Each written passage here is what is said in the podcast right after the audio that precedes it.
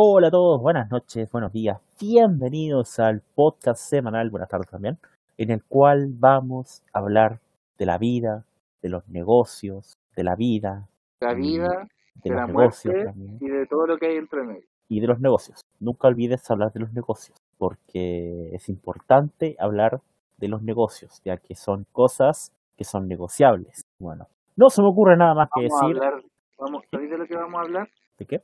De los seres vivos. Exacto. Nacen, crecen, algunos se reproducen, Sí. mueren.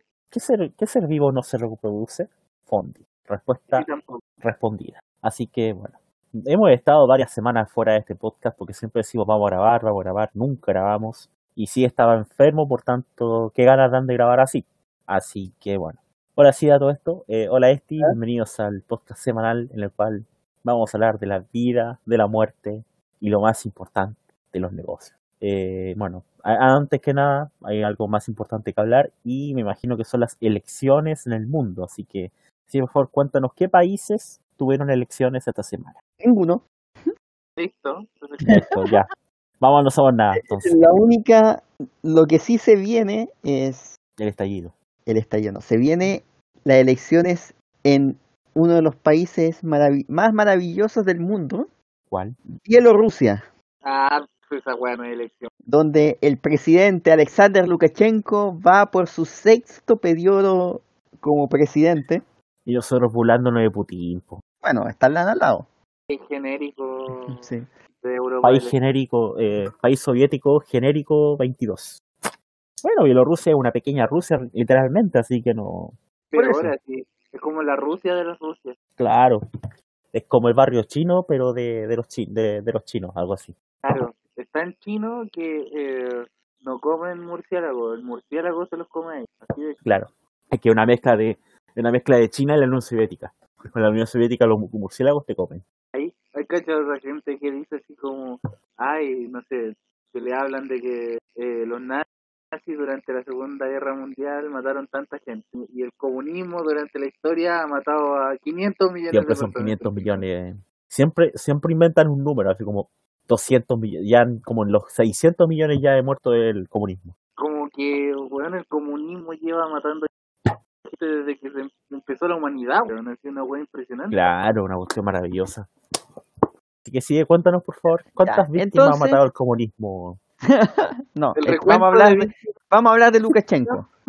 El recuento de muertos del comunismo a mano de Bielorrusia. Listo.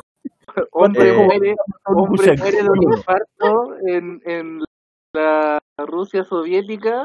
Eh, Pacho lo cuenta como, como una muerte más del comunismo. Claro, claro. De Impresionante. hecho, el COVID en Rusia eh, eh, es comunismo también. Es, es com, comin. Camarada, camarada. Y bueno, ¿qué pasó con, con Ya estábamos hablando de de Lukashenko. no importa. Que no Pero es comunista, así que no nos interesa. Exacto. ¿Cómo olvidar cuando hicimos, vimos el tutorial de cómo tener un amigo comunista? Lukashenko que ha gobernado desde 1994, ya desde la primera elección presidencial, La Primera Guerra Mundial, no sé qué decir. no, la primera elección presidencial en el país, ¿Ya? eh, se enfrenta a una elección que todos saben que va a ganar, según la única encuesta, según- esto, esto viendo la página Wikipedia, la única encuesta eh, oficial, que es una encuesta eh, hecha por el gobierno, Lukashenko Lol. tendría un 73,3% de las preferencias. 73,333. 3, 3, 3. Eh, y las otras encuestas que salen ahí son pura encuesta por internet. Cuesta de Es marca. como encuesta sin pena ni gloria. Eh, entonces, nadie sabe bien qué, qué, qué, qué es lo que realmente está sucediendo. Se dice que la principal competencia que tendría en esta elección corresponde a Svetlana Georgievna eh, Tikhanovskaya, que es eh, ¿Verdad? No, La nombre tan esposa- genérico de Bielorrusia. la esposa de un activista bloguero que fue arrestado ahora el pasado 29 de mayo. Se registró como candidata y se unió con otras dos candidatas que se habían presentado también con, de firma para hacer una candidatura única femenina. Ya. No fue Eso fue después de que. Lukashenko dijo que el país no estaba preparado para tener una presidente mujer. Bueno. Entonces, ¿Cuánto porcentaje tiene? ¿Tres? ¿Cuatro? Según la encuesta del gobierno, un 7%. Ah, está matando. Es la que Ah, estaría pero- segunda. Están matando la. 65 no, puntos detrás de Lukashenko. Lo da vuelta. De aquí a, De más, po, o a sea, unos días. yo creo que una semana, dos semanas, y listo. Eso está ganado. Cinco debe estar terrible preocupado. Yo creo que Lukashenko debería votar comunistas para que así pierda su voto. Aún así, Hombre sufre un accidente, se cae en la calle, se pega en la cabeza. Otra víctima más del mundo. del comunismo. sí. Increíble como hay muchas víctimas del comunismo en el mundo. Pero Y ojo aquí que cada, cada víctima cuenta como tres, ¿eh? Mira, es muy gracioso Ah, ya, esto de, la- de, de las encuestas de, de Bielorrusia. Se después, eh, los primeros resultados, las primeras encuestas que salieron en mayo, que son las que estaba mostrando, mostraban que un candidato opositor, Viktor Ba- Babarkia, tenía más del 50% de apoyo en esas encuestas. Dado esos resultados, las autoridades eh, recategorizaron las encuestas de Internet como equivalentes a encuestas nacionales, por lo tanto solamente pueden hacer las instituciones que estén acreditadas por el Estado. Y ningún medio está acreditado. Nosotros sí lo estamos. Ahora, Bacardia eh, se le negó el registro como Bacar- candidato a la presidencia después de ser arrestado Bueno, por fraude, supuestamente. cosas que pasan. De hecho, está preso en este momento. bueno, son cosas que pasan. Cosas que pasan en el país de Bielorrusia. En en Y en el barrio fino Hay también. medios de comunicación independientes. ¿Qué cosa? Bio Bio. Que si hay medios de comunicación independientes. Yo lo Eh, lo dudo. Pero habría que investigar. Si Bio Bio, RT, la radio. RT que no es independiente, pero igual. No, RT es, es ruso. Uy, se llama Rusia Today. Debería O sea, tener una. No va a ser de, de Estado de Podría Bielorrusia. llamarse retweet. O si no sería Bielorrusia Today, Mm. sería Belarus Today. Se podría llamar retweet. Información debe tener. De hecho, me tinca como mejor nombre que se llame así a que se llame Rusia Today, porque Rusia Today es tan soviético, pero soviético fome, así como, Rusia Today como- sería como el mundo today. Claro, pues y todo eso sería una parodia, pero no, se te llama retweet, estás a la vanguardia en 2020, es un término que toda la gente usa hoy en día, por tanto no morirías en el olvido. Fue el país donde Maradona no dirigió. Eh, si, si mal no recuerdo, así es. Le, di- le dieron hasta un reloj de oro y el güey se fue a, a dirigir a mí. Les De hecho, mierda. fue presidente, era presidente del club. po. ¿Bielorrusia era? Sí, el Dinamo de Brest. Ah, verdad. po. ¿Verdad que ese equipo vendía, o sea, tú pagabas plata, obviamente, y, y poníais tu cara en el estadio, en, una butaca? ¿Y con qué cara estáis después? No sé. Bueno. Son cosas Ya. que, como te digo, jamás tendrán respuesta. Eso el calendario electoral, muy pobre, pero es lo que hay. Con una de las con una de las elecciones más estrechas de la historia. Todos Bueno. cruzando los dedos para saber cuál es el resultado, porque sabemos que ahí ganará la democracia. Estoy, estoy, eh, la curiosidad me está matando. ¿Qué se- sección tenemos? Fondi, ¿tienes tu estudio? obvio. Tengo el estudio de la semana y es increíble porque, porque aquí está. Es increíble ¿Usted? porque está. Sí, está. Volvió el estudio de la Es semana. increíble porque no lo está buscando mientras hablamos. Efectivamente, lo busqué No, está metiendo a Google Translate. No, ya lo hice, así que tranquilo. No, no, no. ¿Tú creéis que voy a traducir estas cuestiones? ¿Estáis más loco? No lo voy a hacer. ¡Au! Concha, vego. A todo esto tengo fiebre, no le había contado. La pregunta que tengo hoy día es: ¿es más probable que las vacas se acuesten cuando más tiempo permanezcan de pie? Ya. Interesante Estoy pregunta. preguntando. Entonces necesito una respuesta. Ah, pero yo pensé que ese estudio te le iba a responder. pues.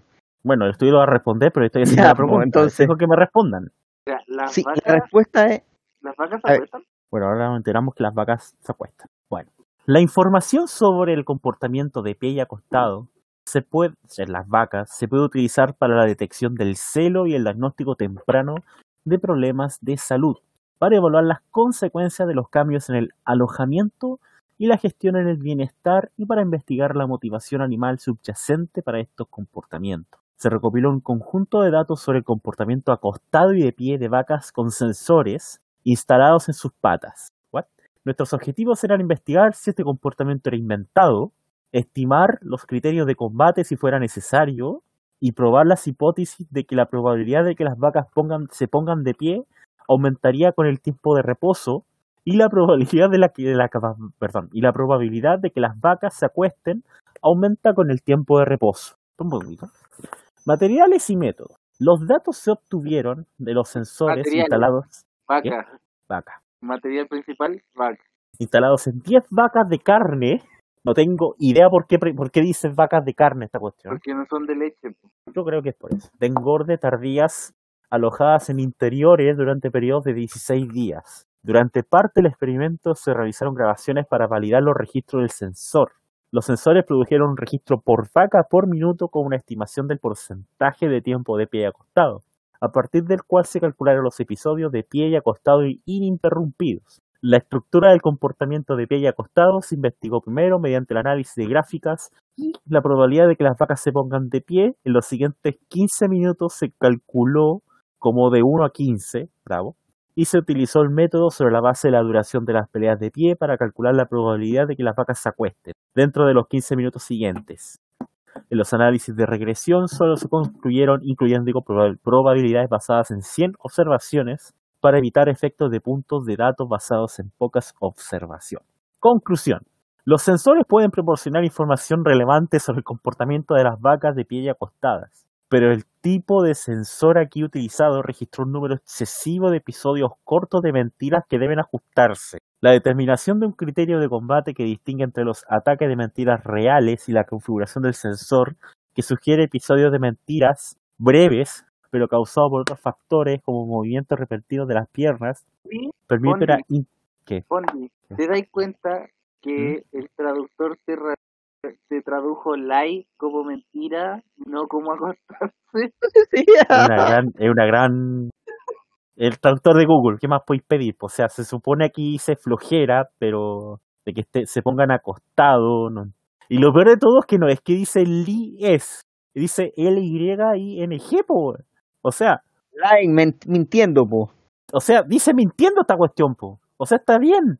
No, la- pues dice acostándose. acostándose, po. A ver, a ver, a ver, a ver. Significa lo mismo. Lying Hay una, hay una sola, hay una sola forma de salir este- de esta resolución y es con el, el traductor de LAN, que no es el mismo de Google. A ver, puede traducir solamente ese párrafo, a ver qué dice. La puta madre tiene 500 caracteres, maravilloso. Ah, no, pero lo puedo, lo puedo separar, tranquilo. A ver, ahora. Ya, las conclusiones, dice acá. Los sensores pueden proporcionar información relevante sobre el comportamiento de pie y mentira de las vacas. Dice mentira de nuevo. O sea, efectivamente las vacas mienten. Está comprobado. O sea, dos traductores no pueden decir la misma mentira. Liter- Literalmente. El gran problema que tengo acá es cuál es el tiempo que las vacas pueden estar acostadas. No dice, weón. O sea, en resolución dice, las vacas no están propensas a acostarse cuanto más tiempo pasaban de pie. Vean, Fondi. ¿por qué Está hacen un capaz- estudio basado en algo que no tiene ningún resultado, weón? Entonces la respuesta es sí. ¿Cuánto tiempo No puede...? sé, po, por- ¿qué no, pasa po, no, Fondi, escucha. si una vaca, no sé, se ¿Cuál era la acuesta pregunta ya cinco minutos de... ¿Cuál, e- ¿Cuál era la pregunta del estudio? Vuelve a la introducción. ¿Es más probable que las vacas se acuesten cuando más tiempo permanezcan de pie? Sí, listo. Eso, eso fue el estudio. El problema es que ni siquiera responden eso, o sea, ni ellos lo saben. Dios ¿Qué mío. universidad es este estudio? La pregunta es, ¿es más probable que las vacas eh, pasen eh, más tiempo acostadas si están más tiempo paradas? La respuesta es verde. Cristóbal Colón, Ya, Esti, ¿Y ¿Qué universidad es el estudio? Universidad de Edimburgo, no fue la de Berkeley. Esti, O sea- ¿qué sección tienes tú? Ya, traigo, o sea, no- en verdad no traigo ningún objeto inútil, pero es porque estoy enchuchado. Ya. El otro ¿Qué día, El otro día yo estaba navegando tranquilamente en Facebook cuando me encontré con la siguiente página. ¿Cuál? Ya que chucha witch. ¿Qué? Ya que chucha. Literalmente, Ah, esta página es un robo, un robo de propiedad intelectual, weón. Yo inventé esta sección. No puede ser, hay una página de, de Facebook que hasta ha puesto a ver, voy a buscar la página que se llama A que chucha wish. ya que chucha. Weón, ya que chucha wish. A ver. Oye, 2400 me gusta. ¿Cuándo empezó esta página? A ver. 9 de marzo de 2020. Es un robo, weón.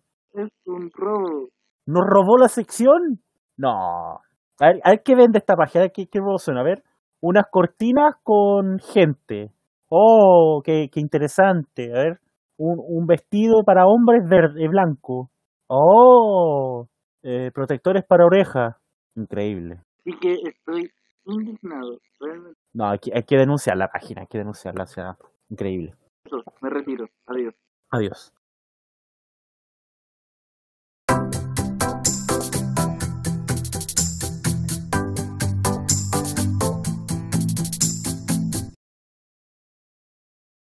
Una alegría para Cide, ya que no está en cuarentena y... ya está en cuarentena bueno, no vas a estar en cuarentena. Así que vas a poder ir a comprar lo que más querías comprar esta semana, Qué cosa. un caballito.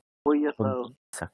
Así un Diosdado también que se está muriendo, lamentablemente. Su muerte podría impedirlo, pero que tampoco podrá comprarse lo más importante en la vida, que es un dinosaurio. ¿Qué se puede decir esta semana? Un récord del examen PCR hoy día y, y Punta Arenas que se convierte en la ruleta rusa del país porque ha pasado a todas las fases en todo este tiempo y, y ahora Mineduc descarta repitencia o promoción automática del curso de todos los alumnos. Lo único que quieren, lo único que quieren es que vuelvan las clases para así las clases vuelvan. Y bueno, voy a hacer un tweet de la semana. Termi- eh, Manolo Lama dice, termina la batalla y dos grandes hablan de fútbol, en referencia a Zidane con Guardiola. Y, y un tipo le responde, no van a hablar de peluquerías. Así que bueno, así que bueno. ¿qué más Yo se puede pedir? Guardiola podría dejarse pelo algo, no, no mucho, pero algo quisiera. Sí, debería hacerlo. Ahora dicen que la vacuna rusa ya está lista, otros dicen que la vacuna estadounidense va a estar lista a fin de año, y otros dicen que la vacuna contra el COVID no funciona en obesos. Pero bueno, eh, Eh. ¿qué quieren hablar? Por Este, cierto, bueno, ¿qué podemos hablar también? Tenemos varios temas nacionales que importantes, pero ¿qué vamos a hablar después? Así que F. ¿Cómo Eh, están? no sé, ya, pues coronavirus. El, en Chile estaba avanzando, o sea, está entre comillas retrocediendo el, el crecimiento ¿Ya? y, y se está hablando ya de zonas que se están desconfinando, otras que se están reconfinando, por ejemplo Punta Arenas. Lo de Punta Arenas es increíble. Increíble lo de Punta Arenas. Bueno, no quería ser únicos especiales, nada que hacer. Eh, pero el, el peligro que siempre que, que está más presente que nunca es el tema del rebrote. Eh, estamos bajando, hoy día, si no me equivoco, fueron ca- 2.000 casos nuevos y, y se va a estar moviendo por esa cifra, hubo 1.400 hace un par de días y, y se va a estar ye- se va a andar girando por, esa, por ese dato. El, eh, eso sí, obviamente ya Santiago, por ejemplo, pasa ya lleva cuánto tiempo, Va- van a ser 3, 4 meses. Más o menos. Fue a finales de marzo, si no me equivoco. O sea, tenían ser casi 5 Eh, meses. Sí. Van a ser cuatro meses.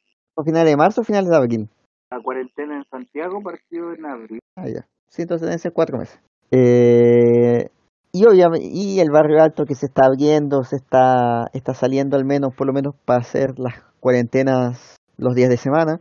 La capacidad de testeo que hay es lo que todavía complica. No sabemos cuánto testeo, eh, o sea, cuánto seguimiento y trazabilidad de los casos se puede realizar o se está realizando realmente. Y eso puede afectar mucho al proceso futuro y a la posibilidad de un rebrote, que es algo que se está empezando a ver en Europa, por ejemplo. España ya tiene zonas que, que están volviendo a surgir, el Reino Unido un poco más, Alemania también está teniendo una- un aumento de casos, y eso es una luz de alerta para, lo- para el país, algo que se veía venir también. ¿no? Evidentemente. el Claro, tema es que... Además, además, otra cosa es que ya puede que ahora en estos momentos esté retrocediendo con la po- el poco tránsito que hay de personas. Pero si aumenta el tránsito de personas Exacto. y también se va a hacer más difícil la trazabilidad. Claro. Y lo único que quieren es que es que vuelva toda la normalidad luego. Eso es Sí, evidente. es también. que en- mira, por ejemplo, te decía Francia, creo que lo mencionaba otra vez, ya en Francia ya se está hablando de que si, si hay una segunda ola ya no van a haber cuarentena. Sí, se lo hablamos hace una semana atrás, si me acuerdo. Eh, y lo más probable es que eso se va a empezar a replicar en varias partes del- de, de Europa. Ya Eh, los ánimos no están para eh, cierres generales. no te van a tolerar en un segundo de encierro. Ese es el gran problema en, al menos en lo que respecta al, a las cuarentenas, nadie te las va a aceptar. Aunque hayan 10.000 muertos por día en no sé en qué país que sea, no, no están ni ahí. Aparte van a Eh, empezar con el cuento de la economía, de la economía, de la economía, y ahí va a quedar. Evidentemente. De hecho, lo hemos usado de meme todas estas semanas, pero mucha gente acá en Concepción está pidiendo cuarentena porque y la están dando a Guadalcahuano, a, a Hualpén, a si es que a, a San Pedro La Paz he tenido, pero con ese día Oye, estaba lleno, el mall sigue lleno, al final la gente ¿Vieron las fotos en Casa Costanera? ¿De dónde? Casa Costanera, en el No. barrio alto No, no he visto nada. acá de Santiago. ¿Estaba lleno? Lleno, las, las cuicas comprando como locas, así con las manos llenas de... Eso, eso fue en Vitacura. Bueno, pero Eh, eh, ahora, tenemos que decir, ese, ese caso, en el caso de la tienda de la H&M, H&M, para los Kim, es como el Harvard de los cíticos. Kim, eh, es un caso muy chistoso en, en ciertas características. Porque se llenó y todo, y después, eh, primero lo clausuraron porque tenía más gente que la que debían tener según las normativas nuevas, ya que consideraron porque se, eh, una cantidad de gente eh, por metro cuadrado, Bueno, o máximo, eh, pero metro cuadrado de tienda útil, o sea, la tienda la parte pública de la tienda. Esto usaron la tienda completa, incluyendo las bodegas y todo lo demás, como superficie, cagados maravilloso. no usaron el estacionamiento. por ca- de cagados, Porque exacto. lo tienen nomás. Porque lo tienen. Si no fuera por eso. Pero la eso no es la parte graciosa, más graciosa del asunto. Es la- el tema de los anexos de contrato de los trabajadores. Porque, según lo que parece, le- tenían anexos de contrato que obligaban a firmar a los trabajadores, cambiándole las direcciones donde vivían para que no tuviesen que eh, presentarse como que venían de comunas en cuarentena. Bueno, pero todos, todos Lo más chistoso del asunto es que los anexos de contrato tenían las direcciones escritas a mano. Maravilloso. Entonces era como que nadie se iba a dar cuenta. No, por nadie. Se ve legítimo. Parecía, parecía bastante legítimo. Demasiado, diría yo, en verdad. Entonces, bueno, ese, ese es lo que. Los, los riesgos que van a empezar a surgir, obviamente, y de, y de tipos que se van a empezar a aprovechar de todas estas circunstancias para volver a su normalidad y, y- y tratar de, de, tener. pero lo su- llevan haciendo hace rato también. Ese es el tema. Lo vienen haciendo hace rato, o sea, al final. eh, Ahora, es una de las cosas interesantes y que, y que no es en general, eh, eh, es en general, no es solamente para eh, lo nuestro, o sea, solamente en Chile y, y, y para este tema en particular. Pero el coronavirus pasa a un segundo plano. No sé si se han dado cuenta. Con todas las cosas que han pasado en Chile estos últimos días, sí. Sí, pero incluso antes de eso, yo. incluso antes de eso, Completamente yo- a segundo plano. yo diría que llevamos al menos, sí, unas tres semanas donde el, el virus pasó ya a un segundo plano. Y no es exclusivamente acá.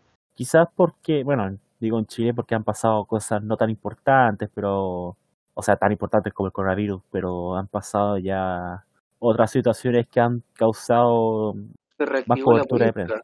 Y, y- Claro. y- y el tema es que como opinión pública nosotros tendemos a centrarnos en un tema. Sí, pues, siempre, ¿eh? no, no es Sí, por ahora. No, no es exclusivo de ahora, no es exclusivo de Chile. Es Hoy día el titular es, eh, vamos a hablar de la justicia en, en un segmento más, es el tema de ahora. Pero hasta hace Sí. una semana era eh, La FP. AFPs o pensiones. Claro. Y como que nos cuesta todavía mantener en perspectiva esto, que es un proceso largo, De hecho, lo único que nos interesa saber es las cuarentenas nomás. donde inclusive podríamos considerar que ya la pandemia, ya no, ya, ya no podemos considerarlo como una pandemia, sino que vamos a hablar de un virus que es endémico. O sea, que es un virus que va a vivir con nosotros por muchos años. Es que eso es lo que había que tomar en principio. O sea, el virus sí o sí va a estar, y va a estar, va a seguir estando. Es como, ya no va a tener la cobertura de ahora, pero va a seguir existiendo el coronavirus. Exacto. Lo que hacen las vacunas en realidad es evitar que es inmunizar a la gente, no que eviten, no que los que estaban contagiados se sanen. Eso para eso están los No, evidentemente, Y pero, para que pero tam- exista un antiviral, uh, ahí sí que va a tardar tiempo. evidentemente, pero también es, es- o sea, inclusive con un, con un, eh, una vacuna, lo más probable es que no todos se van a poder vacunar, no todos se van a vacunar, Claro. y por lo claro. tanto el virus igual va a seguir circulando. Es como una inflación, una influencia. Ahora, lo que sí, lo que sí tenemos que pensar es que si existe algún tipo de, de inmunidad natural producto del contagio o generada por los anticuerpos, eso va a permitir que los shocks no vayan a ser tan grandes como pasa normalmente con todos los eh, virus, como, como pasó al inicio de esta pandemia, donde los sistemas de salud prácticamente colapsaron y colapsaron en algunas partes del país y en otras partes del mundo. De hecho, en Estados Unidos en su momento era, hash- era hashtag que fueran a grabar, fueran a sacarle foto y video a los hospitales para demostrar, porque algunos estaban vacíos, para demostrar que el coronavirus era mentira. Sí, pero eso es distinto. Sí, pues no, sí sé, pero Pero yo creo que más adelante eh, vamos a tener un porcentaje de gente constantemente que va a estar eh, pasando por el virus. Ojalá que eso Sí, se vaya reduciendo. yo creo que sí, Felizmente, es normal eso. felizmente hay, bueno, lo hemos mencionado antes también, pero eh, la ciencia es complicada. Hacer Todo lo ciencia, estúpido de la semana, creo que todos los estudios Sí. demuestran eso. la ciencia es complicada. Y Sí. todos los descubrimientos son muchas veces dos pasos para adelante, uno para atrás. Es Entonces, normal, pues si al final nadie, los éxitos no hacen a la persona en realidad, tanto a la persona como a la, la ciencia misma. Lamentablemente el error es parte importante del desarrollo científico. Entonces, por ejemplo, ya mencionábamos que en- eh, no sabemos todavía cuánta inmunidad pre-COVID existía al virus, porque como es un coronavirus y está relacionado con otros coronavirus, particularmente los de los resfríos, Claro. podría ser que haberse infectado con alguno de esos coronavirus podría generar algún grado de inmunidad a este nuevo virus. Puede ser. Todo podría ser. Todo podría ser, y hay estudios que dicen que podría ser, pero no sabemos. Claro, eh, pero a eso, eso da para varios, harto tiempo de investigación. Exacto. Eso puede demorar. Eso puede demorar. Entonces, tal vez eh, los, los niveles necesarios, si fuese cierto eso, los niveles de inmunidad no, se- no son tan necesarios, o sea, neces- no, tan altos, Claro, para generar algún tipo de inmunidad de grupo. Claro, al principio porque no sabía, no se sabía nada. Ahora ya hay Porque más información. se habló de que se necesitaba 70%, que todavía sigue siendo el número que, un- que Claro. uno tiene que manejar en la cabeza. Si fuese un 30%, ya está, esto se reduciría y tal vez necesitaríamos un 50-55% de inmunidad. Claro, pues, y para lograr eso, Y eso ya, y eso Eh. podríamos decir que nosotros, si, si que la inmunidad se genera por el virus, nosotros tal vez ya estaríamos acercándonos a ese número porque piensa que ya llevamos 200.000 casos eh, confirmados. Digo, sorry, un país de 17 360.000 millones. casos, 360.000 casos confirmados. Quizás en Chile sí se podría lograr eso. Sí, o por ejemplo, sí, o tal vez en España, en alguna zona. Sí, pues. Pero. Italia lo mismo. Pero también va a depender del grado que sean realmente asintomáticos, si son asintomáticos o son preasintomáticos, o si son asintomáticos con er, y se consideran asintomáticos, pero en realidad se tuvo esta gente todos síntomas leves. O sea, ¿cómo le hacía examen a alguien que es asintomático de Corican? Así como por rutina o. O sea, ¿cómo, cómo se dieron cuenta? Puede que en base a que su alrededor estuvo mejor. y terminan haciéndole la prueba a él. pues. Claro. Y lo complicado es que lo mismo, las pruebas, por ejemplo, al inicio de la pandemia yo decía, oye, al final vamos a tener que hacer estudios de anticuerpos y otros para tratar de ver cuál es la prevalencia general que tuvo el virus, porque no lo vamos a saber hasta que ya la pandemia esté bajando. Pero ni siquiera eso lo vamos a poder saber porque si, la, si el nivel de anticuerpos se empieza a reducir con el paso del tiempo, eso significa que en un tiempo más no van a haber gente que se contagió del virus, no va a tener anticuerpos. Se supone. Y se supone. Y el tema es que obviamente esa no es toda la inmunidad, puede ser que sigan teniendo inmunidad, pero ya por la, por la, por las otras fuentes de ella, no por la presencia de anticuerpos de, contra el virus directamente en la sangre. Entonces, Claro. va a ser difícil, va a ser difícil saber eso, cuánta gente realmente ha, eh, en este momento ha pasado por el virus o no. Y eh, obviamente eso te dice finalmente cuál es la tasa de mortalidad que tiene el virus. A pesar de, a pesar de todo lo más que ha hecho el gobierno, sigue siendo baja. Sí, pero, o sea, sigue siendo baja frente a nuestros casos confirmados, Claro. que estamos hablando que son, tomando el número general, unos 13.000 fallecidos O sea, ya, ya a esta altura ya uno 370. ya ni sabe qué usan para dar, para esas cifras. Ya. No, pero usando el caso del Ya, DAY. hoy día, o sea, siendo hoy día viernes, sábado 8, ya tienen que estar los 10.000 muertos. Sí, Deberían contarse ya 10.000. en el conteo oficial. Por eso, mañana, claro, Considerando tam- y considerando además los sospechosos, podríamos hablar ya de 13.000, 14.000 fallecidos. claro, lo que se suponía que el DAIS había dicho hace unas semanas. Oye, es- Sí. eso es otra derrota comunicacional del gobierno. Otra más, pues, evidentemente. Oh, no, hace más este gobierno. Tuvieron que rendirse nomás a esos datos que ni siquiera son corroborados. Bueno, es culpa de ellos, en verdad. Es que Si es ellos no hubiesen es- mandado esa información, no, si no, no, es distinto porque eso están obligados a mandarla, pero lo que, eso, lo pues, que hicieron, lo que, lo que los afectó no es ese hecho, sino el hecho de que todo el tiempo estuvieron cambiando los datos y Sí, cómo se iban a medir y cómo se iban a revisar. Entonces, eso fue lo que les dio pie a todos para que cuando vieron este caso, este dato, eh, ponerlo al frente. Porque no además el nada decir, ya, tenemos esta cifra, Y esta cifra ella es dolorosa, sí, pero es la cifra real. O por último, la que nosotros podemos decir que es la cifra, re- eh, cifra real. Pero no, se fueron tratando de decir, no, es que esto se mira así, eh, tenemos un muerto, pero es que tenía diabetes, ah, no, pero es que este se murió, no, no, es que tenía un infarto, le dio un infarto cardíaco y después le dio COVID. Obvio que la gente empezara a pensar raro si cada caso empieza así, si cada estadística estaba tirándose por las ramas. no- Una derrota que yo creo que el gobierno merecía, merecía, la verdad. Y, y ahora por lo menos podemos tener un número en el cual nos podemos conversar todos al mismo tiempo. Eso es lo importante ahora, ahora que nadie le importa en realidad. Sí, pero Pero está bien en realidad, que siento que Está bien ya que la gente empiece a tratar de, de dar vuelta un poco la página en este sentido. No tan, no completamente, pero yo creo que el número más, eh, dentro de todo lo malo que, que hemos tenido y que estamos haciendo, lo, lo más esperanzador hasta en este momento, para pensar en lo de la mejoría que podemos estar teniendo, es el gra- la tasa de positividad. que sigue siendo baja. que ya es, bastante que ya más baja que lo que había que lo que había ah, hace un mes o un poco más. Ahora es un 8%, 9%. Entre 8 y 9% está.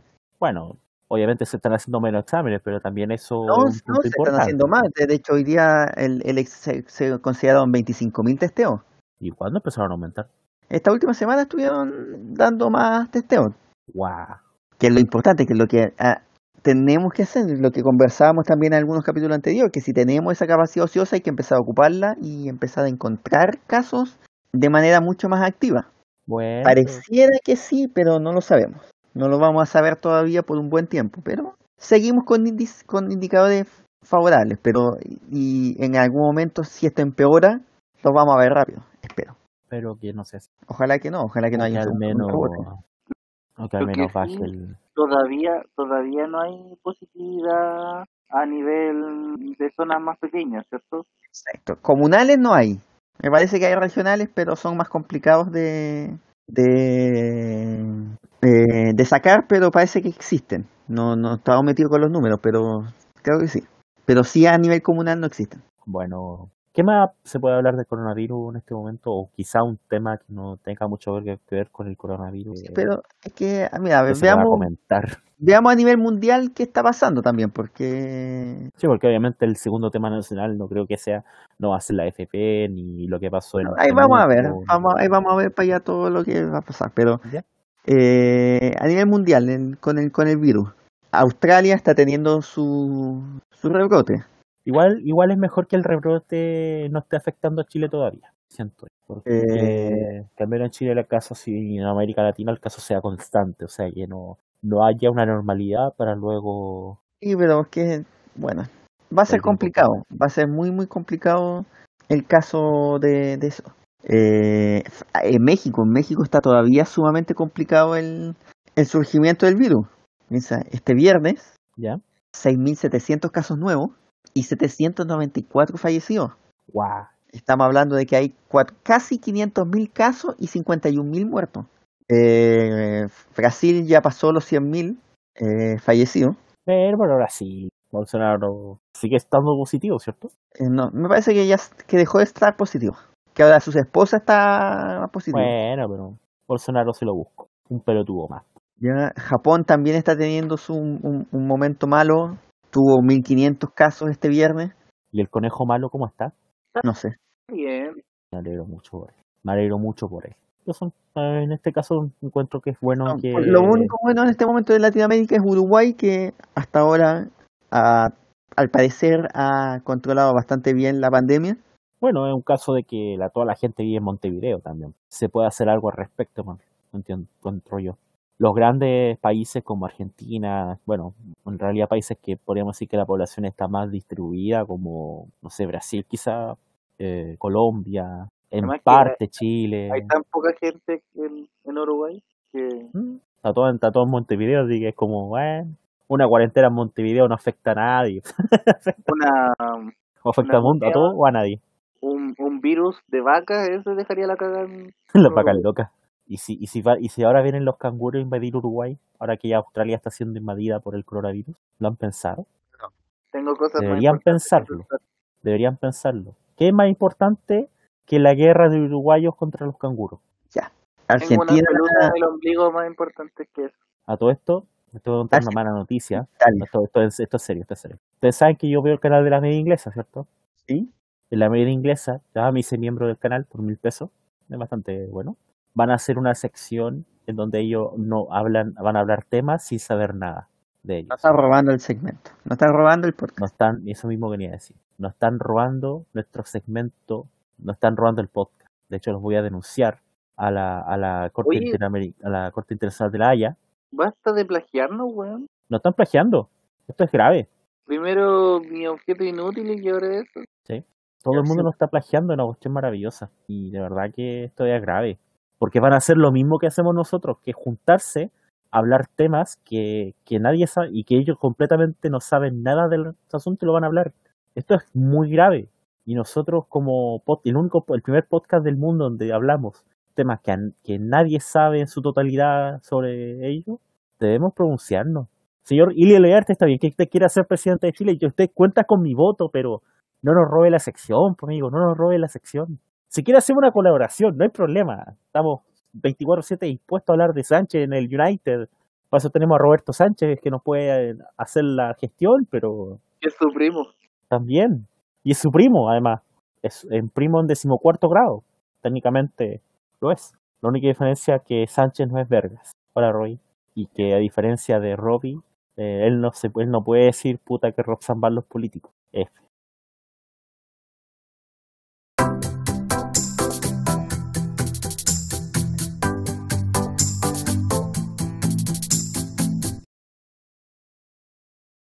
Imagino que ya todos hemos hecho la. Imagino que todos ya hicimos el trámite de la, del, del 10%, ya somos millonarios, me imagino. Yo no.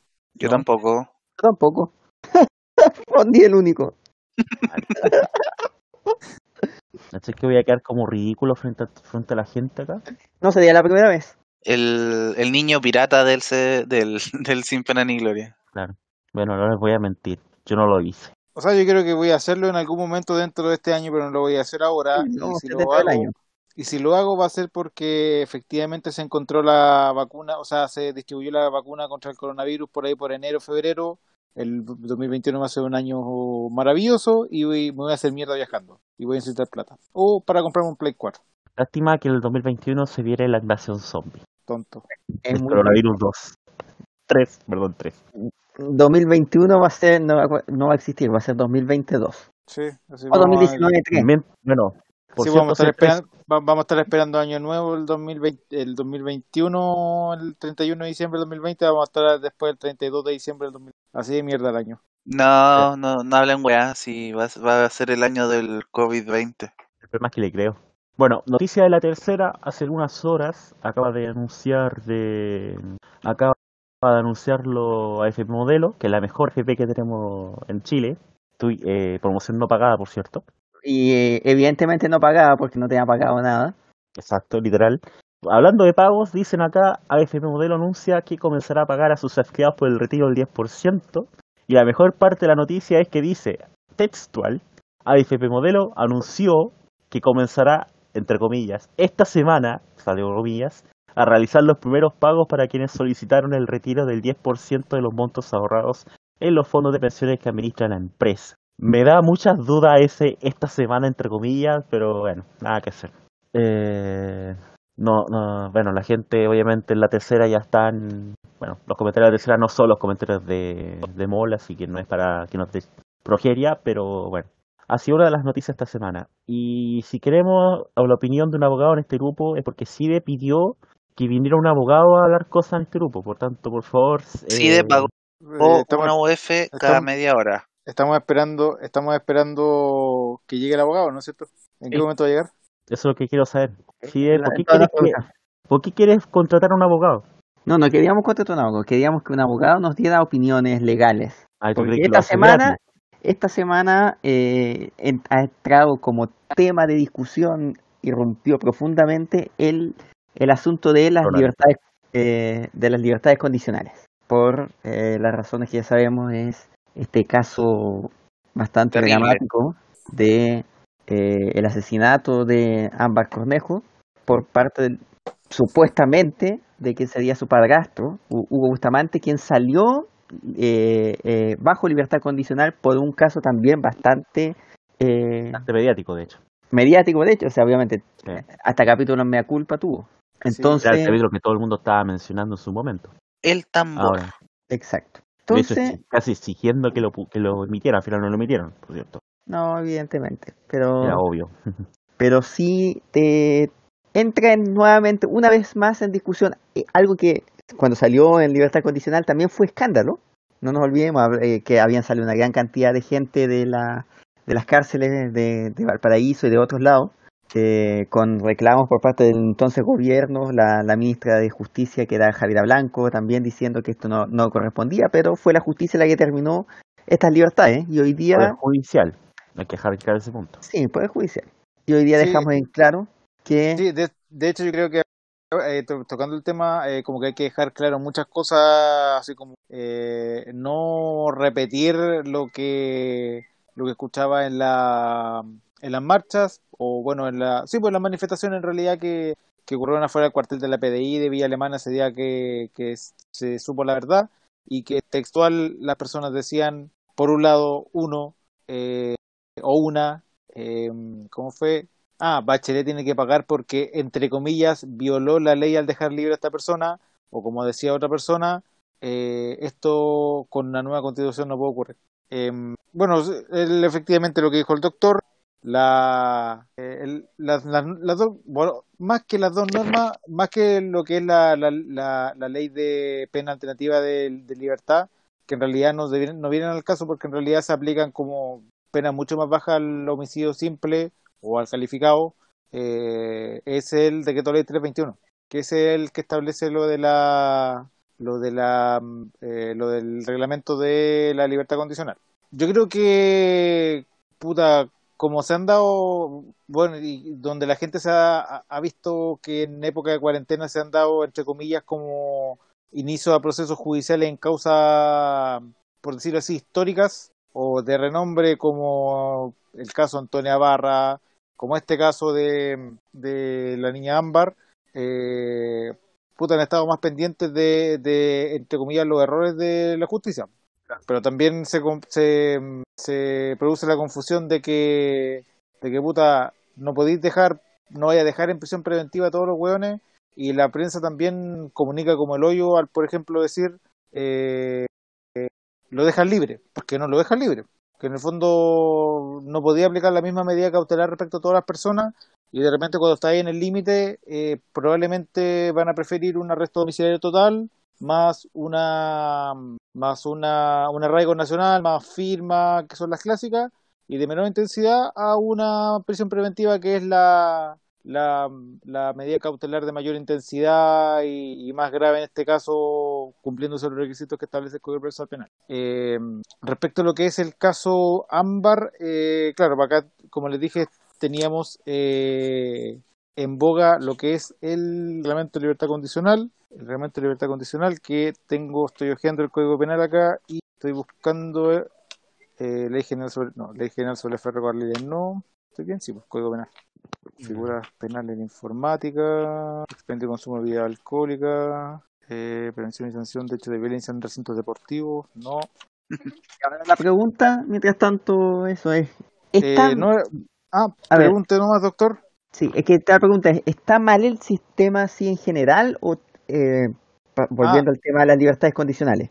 Sí, yo, di- yo, di- yo digo personalmente que si está mal, sí está mal. ¿Por qué? Porque eh, cuando hubo la reforma de la, del proceso penal, eh, el 2000, 2002 fue, se, se dio, bueno, se partió de la base que ya el Código Penal empezó a, a, a consagrar o a ratificar ciertas normas que son más bien pro reo.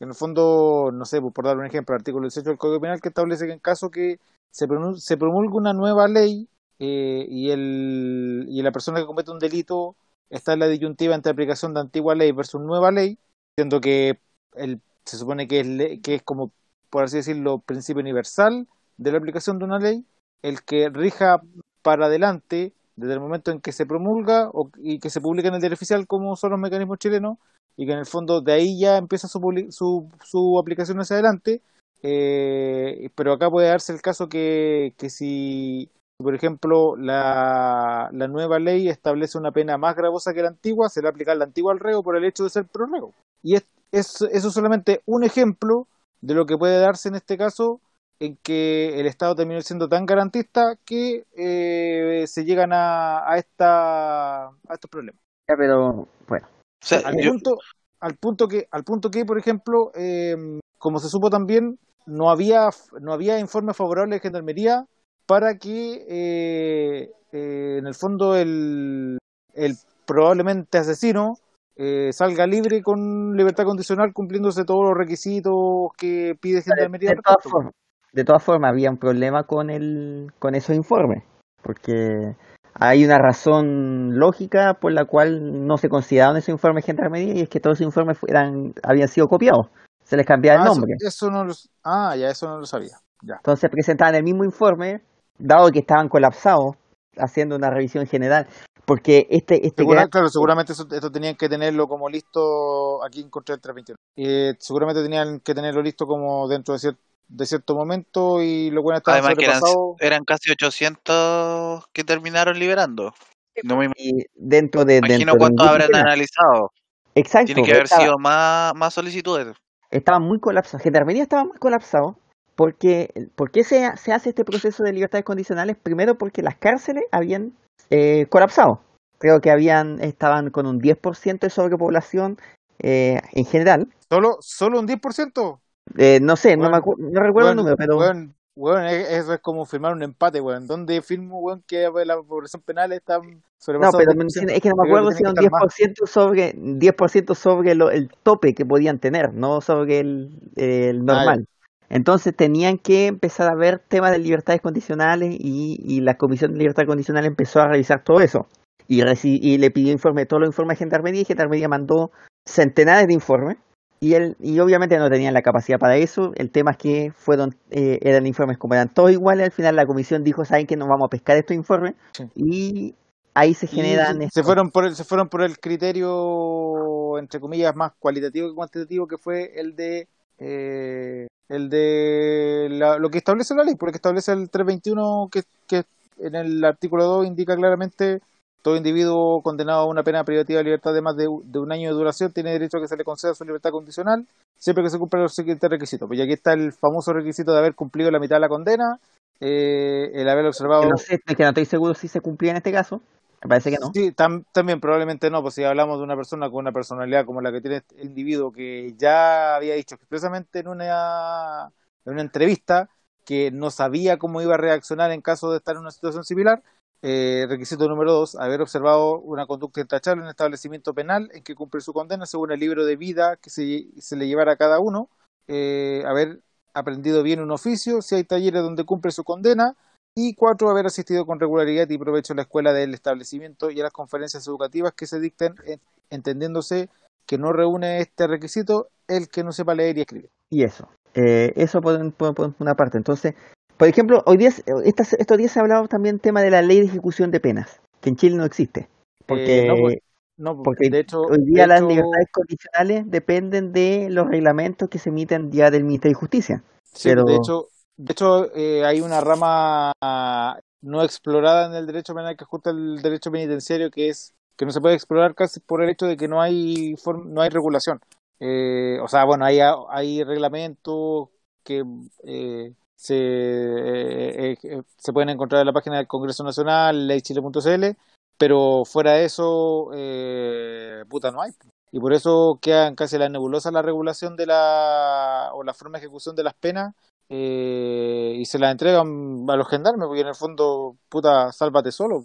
Con est- bueno, dentro de, de- dentro de la semana, después que, que se supo lo de Ámbar, eh, vino, vino, bueno, dentro de todas las propuestas que se han hecho, eh, obviamente algunas repetidas, muy repetidas desde, desde antaño, desde, desde cuan- yo diría desde que se, desde que se, desde que existe la nueva, el nuevo proceso penal, eh, empezaron nuevamente primero con él y la vuelta de la pena de muerte, que eso no va a pasar, que la gente debería quedarle claro eso desde, desde el momento en que esto se eliminó en 2001.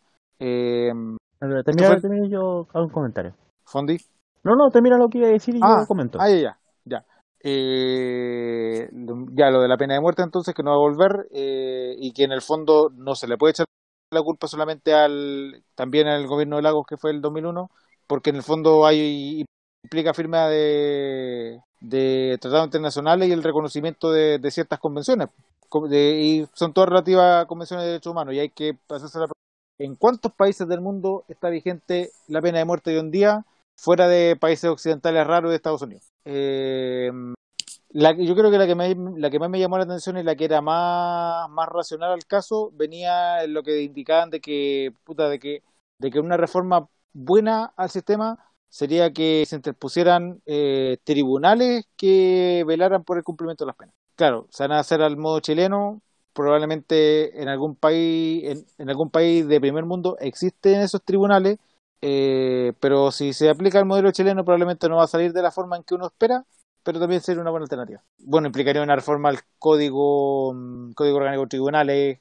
casi que al código procesal penal para efecto de lo que es ejecución de penas, también al código procesal, al, al procesal penal, eh, pero al menos regularía alguna, buen- de alguna forma esto, porque eh, eh, ya, ya de por sí el, lo que son las cárceles en Chile es un problema por el, por el hecho de, que, de la, bueno, principalmente sobre la, por la sobrepoblación y hechos puntuales, por no decirlo tragedias, eh, vienen a, develar los problemas que hay en Chile.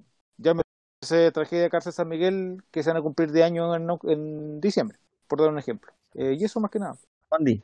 Bueno, pero el tema de la, cada vez que piden pena de muerte es una vez al año, eh, ya estamos acostumbrados y cada vez que lo piden Yo- es porque pasa un puta- caso puta- así como Puta este. Fondi, yo pensaba que iba a decir que cada vez que piden pena de muerte se muere un caballo. Caballito, Bueno. un caballito, perdón, un caballito. Mm, es que los caballeros son demasiado nobles para esa clase de estupideces, en verdad. Repeticiones de la Ah, sí, gente. bueno. Entiendo que la gente tenga rabia, de que la gente vea cómo las constituciones vean ellos que no funcionan y otras cosas, pero todos los años ocurre un hecho que dicen, ya, oye, vamos a poner la pena de muerte porque, ah, chuta, murió una persona y como murió tan, tan mal, o sea, murió tan cruelmente, siempre vamos a pedir la pena de muerte. Hay, y toda la semana, todo el año pasa un caso que dice, hace que la gente piense eso. Y a la semana todo el mundo se olvida. Eh, Es sí, literal. puede ser. Eh, Puede ser. en realidad el tema es, bueno, el tema es todos los días. Digamos que da la lata porque todo el mundo, todas las veces hay que darle los mismos argumentos a la gente diciéndole, oye, eh, no puede darse la pena de muerte porque hay tratados internacionales, porque Chile firmó otras cosas que aparte de algo irreal en países, en otro- pero la gente es muy No te lo va a hacer. Pero sí, es que no, es, tiene que ver con lo mismo que estamos viendo ahora. O sea, precisamente el acuerdo que se hizo para, eh, eh, para generar esta nueva constitución, para generar el plebiscito y todo lo demás, in- indica, y el- lo- lo- lo- la reforma constitucional que, que, que crea en estas convenciones, implica que no van a poder modificar los tratados internacionales, que es la base de la, de la, de la constitución. Claro, de hecho ya estaban pidiendo en algunos lados Pero, de que, disculpa, sí, estaban pidiendo en algunos lados de que, de que hubieran comisiones para legalizar la pena de muerte, o sea, en la, la nueva constitución. por eso. Pero eh, es que el problema es que la gente no lo va a entender de la misma forma como no entiende que también no solamente son esos tratados, sino que hay muchos otros tratados que la nueva constitución va a tener que respetar, que va a tener unos mínimos. Eso también es el argumento para decirle a lo, a lo, bueno, a cierto sector de que la constitución no se puede hacer de cero, porque, porque técnicamente hay que empezar de una base que hay tratados que hay que cumplir. Que hay, que hay ciertas cosas mínimas que tiene que, cumplir el país. Entonces, eh, pero la gente no lo entiende y va, y, y, eso se va, va a generar también ciertos ruidos extra de que esto es a media, de que esto es una trampa, y etcétera, etcétera, etcétera. Y cuando hablamos de populismo penal, que, tal, que es una frase que es complicada de- de- de- entra este tema, el tema de la pena de muerte como tal. O también lo que hemos visto esto, eh, incluso el día de hoy, donde mm, no recuerdo qué subsecretaria habló una frase muy, muy desafortunada, cosa nueva de Que no ocurre nunca. que, que no ocurre nunca, déjame buscarlo aquí. Eh, Mientras el doctor Cide busca eso, eh, yo creo que es bueno hacerle la pregunta. eh, ¿Ustedes creen que la pena ¿Cómo? absolutamente derogada? no escuchamos nada. No te escucho nada. Si le, si le respondo que no está absolutamente derogado, usted no sé si me cree. No, que yo le Eh, no, si yo sé que está, no está derogado 100% que, por tema de eh, guerra. Usted, exactamente, solamente hay, eh, hay regulación respecto Sí, pero de- o sea, no sé si está regulada expresamente en el Código de Justicia Militar, pero eh, solamente para casos de guerra eh, estaría regulada en estos casos y, y era, y está regulado expresamente por ley esta situación de guerra. O sea, o- eh, en la Constitución al menos y seguramente en el Código de Justicia Y además dice, y los tratados de Chile dicen que no pueden ponerse y colocarse penas de, de, de muerte en casos en los que ya no existe eso. No, no a nivel general, sino que por lo tanto no podría reponerse, a pesar de que existe técnicamente en el país, no se puede reponer para crímenes que no lo, que, que ya no lo imponen. Y aparte, ¿qué sacan con pedir la ley del talión todo el tiempo? Si Es que, mira, la, la venganza es ven- bueno, es sabemos que la venganza nunca es buena. No, pero es un sentimiento que te que, que se siente, que, que se que, que es muy común. sí, pues ese es Y, y particularmente la sensación de impunidad, no solamente la impunidad del abuso del, de la em- del empresario, de, del Estado, de todo, pero también el abuso de el criminal, del delincuente, del... Y poniéndonos frío, uno tampoco puede obligar a la gente a que entienda los términos. Entonces, obviamente, vas a tener eso y vas y va a tener ese caldo de cultivo para que los que salgan, los que estén pidiendo mano dura, eh, tengan también un arrastre. La frase de la subsecretaria de la Niñez, que dijo, tenemos que ver cuál es la forma de sancionar a un juez que, por su ideología o sus ideas, se transforma en un peligro para la sociedad. Ah, pero esa es la eh, Bueno, me parece más otro peligro público un cargo lo que dijo Víctor Pérez, en realidad. Lo cual yo siento que fue como el carrerajismo supremo. quizás. Estamos tan acostumbrados a los autogoles del gobierno Piñera que ya no, no sé si en realidad es un autogoleo o tiros libres de 40 metros de distancia directamente al arco, no sé. Y a propósito, mencionando a Víctor Pérez, pasemos al otro gran tema de la semana, que no lo ¿Cuál hemos tema? podido hablar en este, en este podcast desde el último, desde el último capítulo que, grabamos. No. Ah. Lo que pasó en la región de la Araucanía. Ah, verdad. Eh, Tengo dos opiniones al respecto, pero hablen, hablen. de opine, a ver, te usted opinando. Bueno, primero que nada, el concepto de terrorismo aquí sinceramente se tiene que aplicar al revés. El terrorismo busca básicamente, bueno, la- una de las premisas del terrorismo es buscar asustar o, dar, o darle un mensaje a una identidad, más que nada, más que una persona en sí, a algo que se representa por ella. Por tanto, si vemos a gente que escoltada por carabineros va a atacar a una, a una municipalidad, eso, a, por la gente por ser mapuche, derechamente eso es un ataque racista y no pueden decir, no es racismo, es terrorismo. Aunque si tú lo piensas bien, te das cuenta que en realidad los terroristas fueron otros y en realidad estaba bien explicado. En realidad era terrorismo más que racismo. Pero sí, estos ataques son, bueno, la, la forma de tratar de defender este esta situación eh, ya llega a un punto donde se hablaba incluso de enfrentamientos armados en otras zonas. Ahora tenemos un caso de dos mujeres que se suicidaron, pero hasta ahora no se sabe nada más. Dos mujeres, entre comillas, suicidadas. entre comillas. Yo personalmente, mira, lo que pasó con una niña que se suicidó en el estallido social, donde usaron su nombre, básicamente, usaron su nombre para todo, y al, y al rato, a los días después se supo que la niña realmente se había suicidado ella, no, no, no había sido entre comillas, me dejaba pensar de que hasta que no se demuestre realmente que hubo una, que hay una idea de que puede haber sido otra cosa, prefiero dejar el caso tranquilo.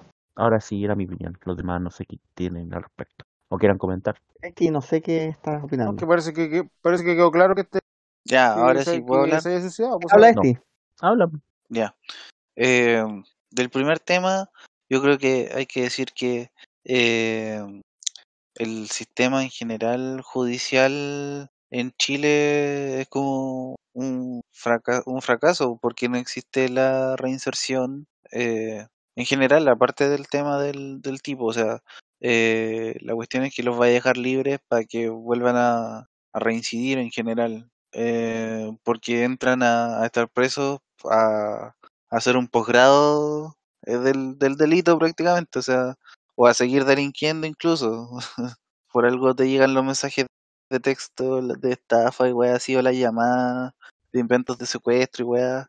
Eh, entonces, eh, es un sistema judicial fracasado en ese sentido. eh, da lo mismo eh, cuánta gente podáis meter presa, cuánta gente podáis soltar, si al final no estáis haciendo de partida nada por evitar, por ejemplo, que eh, los jóvenes que se van al Sename eh, salgan de eso. Después no hacéis nada porque los que ya caen presos se reinserten, no, da lo mismo. Y después lo soltáis nomás y sabéis que van a volver a hacer alguna weá. Entonces, es un sistema que está fallido. ¿Y que nadie quiere arreglar? Y sobre la pena de muerte, nada que decir, pues asqueroso me parece, el Estado no debería decidir sobre ningún cuerpo. Y de, del otro tema, eh, ¿qué se puede decir? Que el Estado es racista, eh, el Estado chileno es racista, no está ni ahí con solucionar pacíficamente las cosas, va, al, por así decirlo, va a, a solucionar las cosas siempre de manera armada. em, no quiere devolver las tierras que en algún momento se quitaron, no quiere, minimiza a, al- a la población mapuche, reduciéndola solo a cosmovisión, cuando en verdad son una nación completa con todo lo que eso podría conllevar. No son una religión, no son eh, gente que tú le a decir ya, eh, rézale a tu arbolito y listo, no. Son algo mucho más complejo que eso. Y el Estado parece que nunca lo va a aceptar, al parecer por cómo se han dado las cosas. No solo el Estado lo, va a tener problemas, es, un tema, ahí para eso hablamos de cultura, es un tema cultural dentro de la misma región de la Vulcanía, precisamente lo que vimos esta semana afecta a eso directamente, de donde inclusive hay visiones contrapuestas de qué es lo que está pasando en la región de la Araucanía. Por eso unos ven terrorismo, donde otros ven reivindicaciones y, y los otros ven, se ven como autodefensa cuando están a- eh, cuando el resto estamos viendo que es racismo. De hecho, eh, el terrorismo de Estado es más presente ahí, siendo que hay casos de eh, montajes que están más que comprobados, Ah, monta eh, de persecución política, persecución racial, hay casos, y de partida también eh, el tema de que hay una desigualdad. O sea, son zonas tremendamente desiguales. No me vayan a a decir que gente, latifundistas, dueños de tierra, están en las mismas condiciones de, de la gente que, que lucha por sus tierras, o sea, por las tierras que fueron de ellos y se, se les engañó, se les arrebató en algún momento. Eh, es un tema sí, pero que yo, pero yo no lo cerraría en latifundista, porque no es exclusivamente latifundista contra mapuche.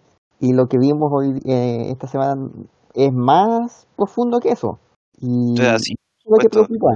porque si tú le preguntas a la gente si ellos se consideran mapuche, probablemente te digan que no, que nadie, nadie allá se considera mapuche de, de la población general, por así decirlo, excepto obviamente los que los que sí lo hacen.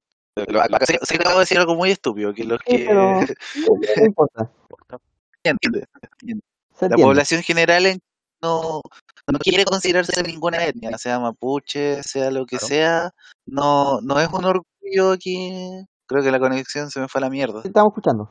No, no es un orgullo pertenecer a alguna etnia aquí. No, Y mientras más europeo sea ahí, más bacanería.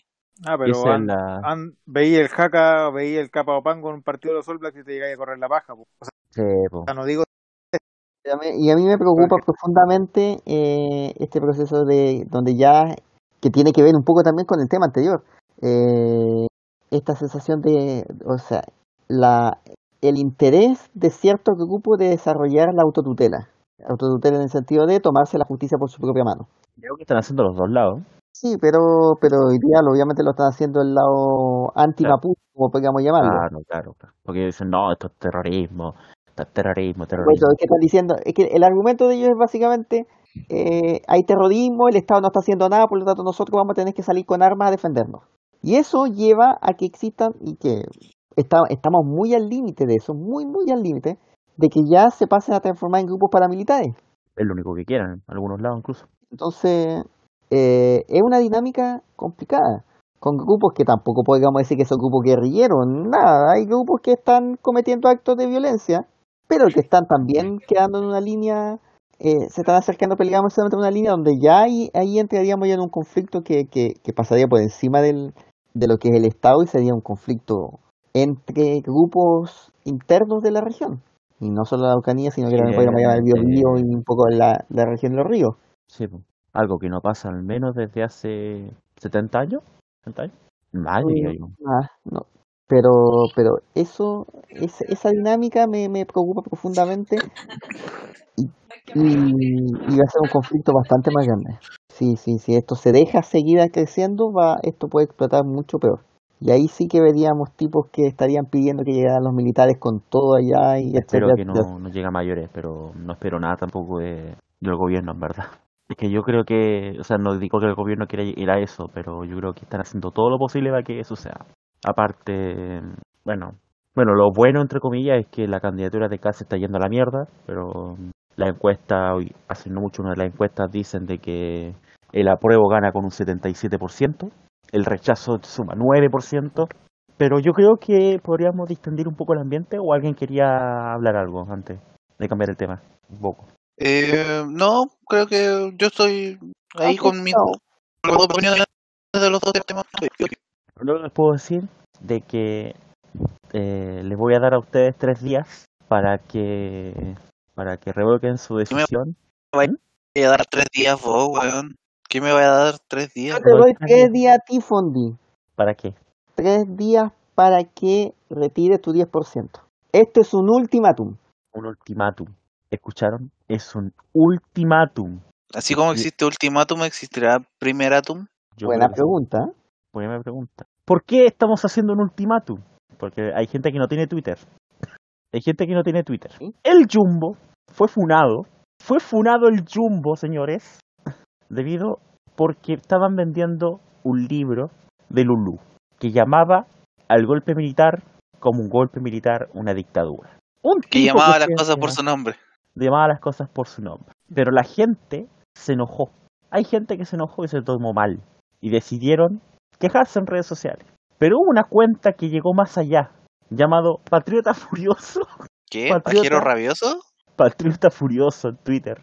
Increíble. Informó de esto y dijo, les doy tres días a todas las librerías de Chile y a Jumbo para que saquen este libro de circulación. Esto es un ultimátum. Todavía no ha pasado nada porque ya se cumplieron los tres días. Se cumplieron los tres Pero días. los se cumplieron como hace tres días. Hace tres. Es que, es que, weón. Es que, es que la mejor Oye, parte fue que dijo ya me estoy Patrioto empezando a furioso, yo, yo le haría caso. Es un patriota furioso, o sea, está furioso. ¿Qué más quieren?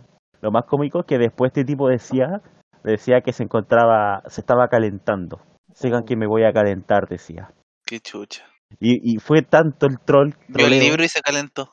yo creo. Fue Ah, y fue, No se reía porque no sigo. fue- puede tener un hijo igual.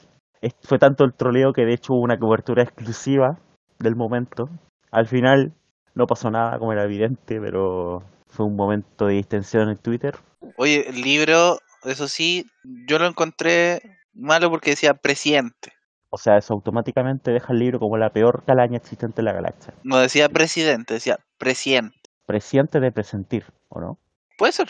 De que Allende presidente, Que le iban a derrocar. claro. Sí. Técnicamente tiene razón, él lo presintió.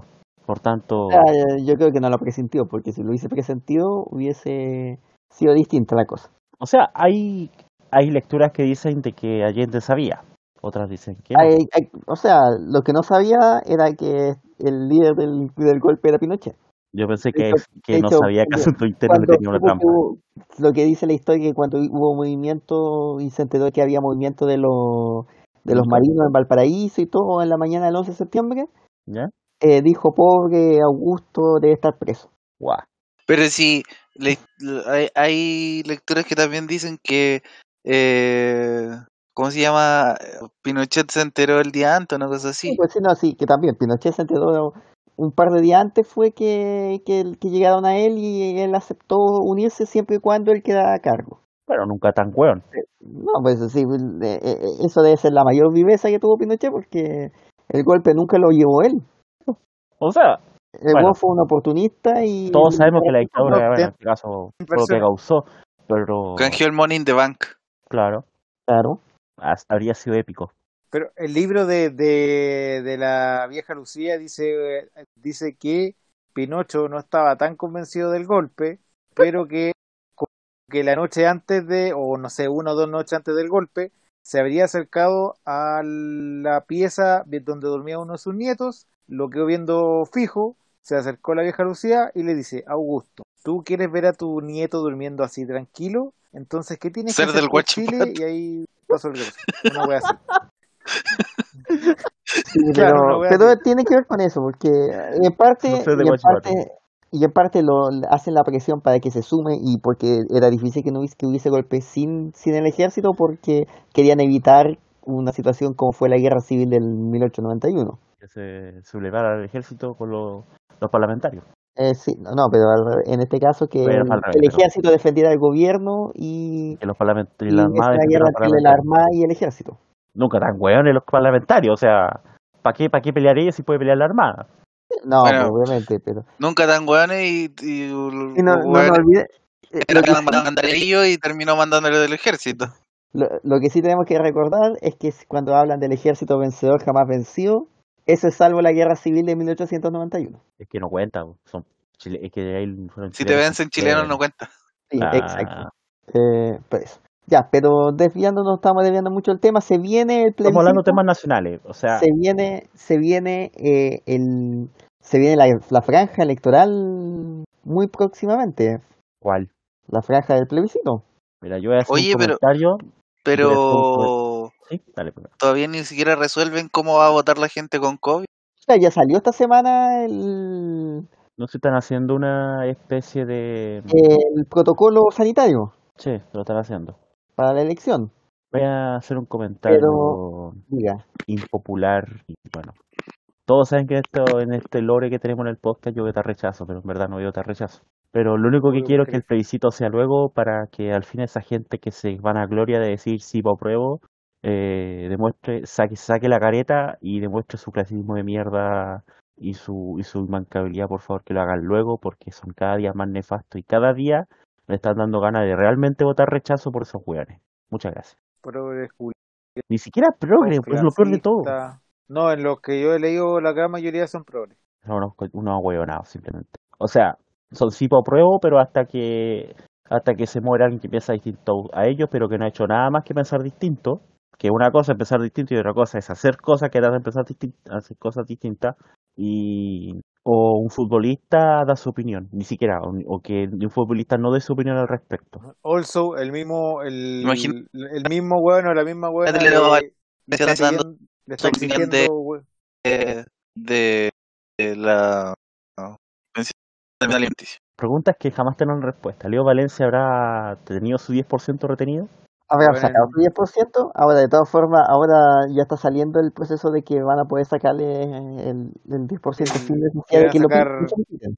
Sí, porque le van a sacar la weá de la fuerza igual, aunque no lo pidan, que también me Ah, parece una muy buena idea. Pobrecito. Imagínate estar en la modelo, tener Banco Estado, eh, BTR y ser Papito Corazón. Uf, Uf, Qué man. situación más tensa, ch- chaval. pobrecito. Bueno, Te- ¿Tenemos otra cosa antes de cerrar esta sección? Eh, yo quería llegar a una conclusión respecto de, de lo que son como todo esto, estos Bueno. líos judiciales que se producen a propósito de las resoluciones de los mismos tribunales. ¿Ya? Eh, comenzó con el caso Antonia Barra y siguió con el con el con este caso de la niña Ámbar.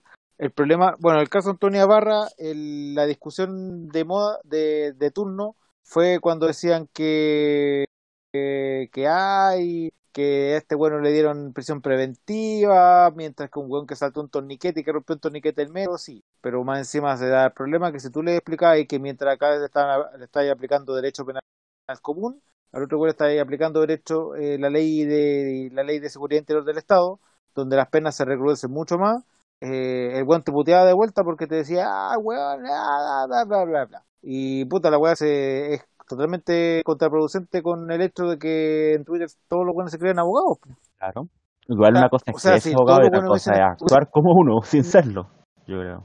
Claro, claro, claro, pues, o sea, el mismo weón que se, se las da de abogado criticando las resoluciones, se cuenta que las mismas leyes que, que nunca jamás estudió ni en penal 1, ni en constitucional, ni en ninguna puto ramo de la carrera, eh, se la sabe, weón, porque si no, su puta hubiese abandonado al tercer semestre de la carrera, pues si las normas eran tan malas.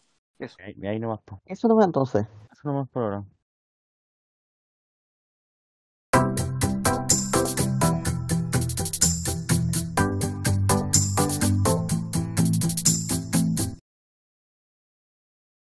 Bueno, el- la noticia de la semana ha sido lo que sucedió en Líbano, eh, la tragedia que ha llevado a varios muertos. La, la explosión de un, de un cargamento explosivo ha sido bastante mediático. El problema personal que tengo es que los estúpidos de siempre se le ha dicho en todos los idiomas, literal, de que es un accidente, de que hay gente de que desde el, desde el Ministerio de Salud de Líbano, porque esto salió la noticia casi a la hora siguiente, diciendo, no, no, estamos diciendo de que hubo un problema con un camión, con un barco, en el puerto y bla, bla, bla, y los güeyes siguen diciendo, no, es que hay una conspiración, es que los israelitas tiraron una bomba.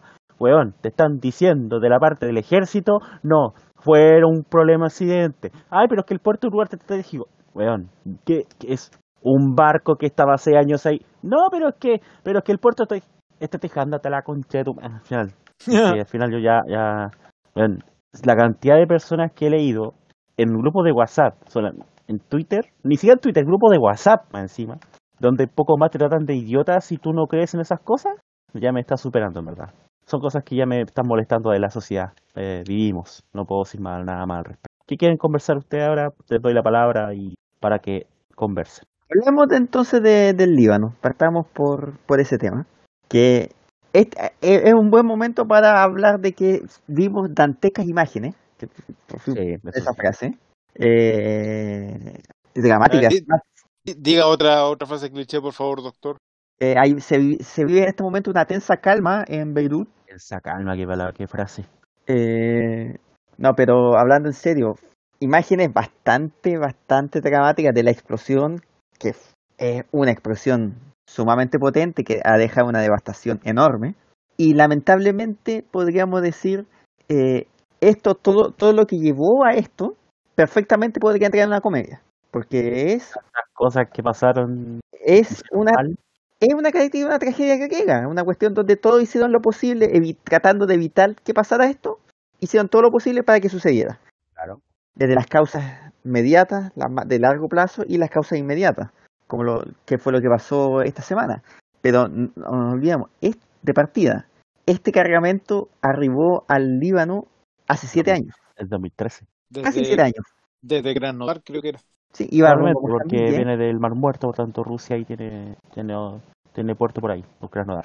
Y iba rumbo a Mozambique, el dueño del barco dijo, ¿saben qué? Necesitamos igual para cubrir el costo de, de todo esto, vamos a mandar por- al Líbano, a Beirut, para que haga una otro, un- otra carga de otra cosa. Llegó allá y en el Líbano le dijeron, oye, páganos los... los eh, ¿Qué pasa con tus pagos de, de tus derechos portuarios? El dueño se hizo el loco, eh, no le pagó a, los, a sus trabajadores, se declaró en quiebra, el, el Líbano dijo, ¿saben qué? Vamos a tener que requisarle la carga, dejaron el barco ahí, eh, pero no se van a poder ir ustedes, lo deja, se, queda- se quedó la gente por lo menos un año ahí sin ser pagada, y viviendo en el barco. Eh, pasó el año, se ah, finalmente lo dejaron irse, eh, se fueron al, al, al, al otro lado, eh, finalmente definieron, tomamos, tom- tomamos esta carga y la vamos a tener que guardar en un almacén. Ya hizo eso, aparte. Y dijeron, ya, oye, tenemos que sacar esta carga de aquí. Señora Justicia del Líbano, por favor determine qué hacemos con eso. La justicia se hizo el hueón. Varias veces se les pidió por parte de, la, de, los, de los sistemas de, eh, del, del- de los servicios de aduanas del país que tomaran una determinación, no lo hicieron. Supuestamente el ministro de Obras Públicas del Líbano se enteró hace dos, hace menos de dos meses que existía esa, ese, esa cantidad de explosivos en, en el puerto. Y en vez de hacer algo, y que dejaron que. No, y, y hicieron algo. Resulta que eh, el, dentro de las cosas que, que estaban viendo era que eh, ese almacén parece que tenía agujeros Más encima. y que podrían estarse robando la, robándose los explosivos. Entonces, ¿qué, qué dijeron? ¿Saben que vamos a cerrarlo? Y resulta que el día de la explosión estaban supuestamente soldadores eh, en, en ese almacén soldando para tapar esos agujeros. Y probablemente esa fue la causa inmediata de la explosión, del, del incendio y la posterior explosión. La comedia de los, del teatro de lo absurdo en su máxima expresión. Entonces, Bueno, si, si hubiese existido guerra de container en el Líbano donde rematan todas esas weas que no pagan la- los impuestos de importación, esto no hubiese pasado. exacto. Lástima que no es. No, que no es- existe. Pasa eso, pasa eso y se, aparece un israelí y empieza a comprarlo todo. Sí, Claro. Pero es ridículo, o sea, es, es ridículo. Todo lo que pasó en ese tiempo fue completamente ridículo. Y obviamente hoy día el gobierno libanés va a pagar todas las consecuencias. Obvio, pues si no, De hecho, por mucho que les den ayuda, es complicado el tema. sí, pero más que eso, también hay, hay un malestar, hay un malestar general contra el gobierno, porque esta es una cagada de proporciones. Claro, Entonces, eh, el Líbano es relativamente un gobierno, uno de los gobiernos más democráticos del mundo árabe, la Suiza de Medio Oriente le decían. ¿sí? Y, y esto obviamente no les va a ayudar mucho. Eh, una explosión que está- ha dejado más, al menos 150 muertos, número que probablemente va a aumentar un poco más en, este- en los próximos días. Y es probable. eh, y, que el, y que el daño no es solamente eh, humano, que ya es enorme, eh, también va a haber un- hay una situación humanitaria que se viene complicada. Eh, en el puerto del Líbano, en el puerto de Beirut, digo, eh, estaba, si no me equivoco, entre el 75 y el 80% del grano Del país. país. Y, y, y estamos hablando que está terminando el verano en el hemisferio norte. Bueno, te cocinó todo. Eso se perdió ya, definitivamente. No, Entonces probablemente ya, ya eh, pasó gran parte de la temporada de cosecha. claro, Entonces, la pérdida de eso, que es el alimento que se va a necesitar para el año, para, para todo el año, eh, va a ser mucho más complicado. Eh, entonces, todo eso va a seguir sumando, dejando de lado además la espectacularidad de lo que fue la explosión, claro. que, que eso es un daño ya más emocional, es una cuestión Claro. de... Va, va, a, va a haber un trauma enorme en el país más allá de, de estas características prácticas y humanas que estamos que, que, que, que van a sufrir. Exactamente. Eh, en este momento, obviamente, el Líbano va, va a tener que recon- va a tener que re- reponerse de pie y reconstruir, empezar a reconstruir todo lo que está, pero el daño es enorme. Es algo que va a demorar un tiempo y, va, a tener consecuencias en tanto en la, logística del país, de la gente ahí, y también en, las decisiones a futuro. Va a ser, a pesar de todo, va a tener, me me imagino que va a tener un, va a tener una, ¿cómo se llama esto? Un, un antes y un después. Cosas que no van a volver a ocurrir como ocurrieron y, y, y un aprendizaje. Lamentablemente los aprendizajes siempre ocurren cuando están los desastres hechos. Evidentemente. Es, el desastre, bueno, esto, la- casi todas las tragedias son podrían haber sido evitables, Podrían haber sido, por algo se llaman tragedias. pero lamentablemente somos todos Somos general humanos, pues, lamentablemente estamos destinados a ensayo y error. Al final es parte del ser humano, es doloroso, sí, pero no, no nosotros funcionamos así. Este mudo tiene algún comentario, algo que decir al respecto.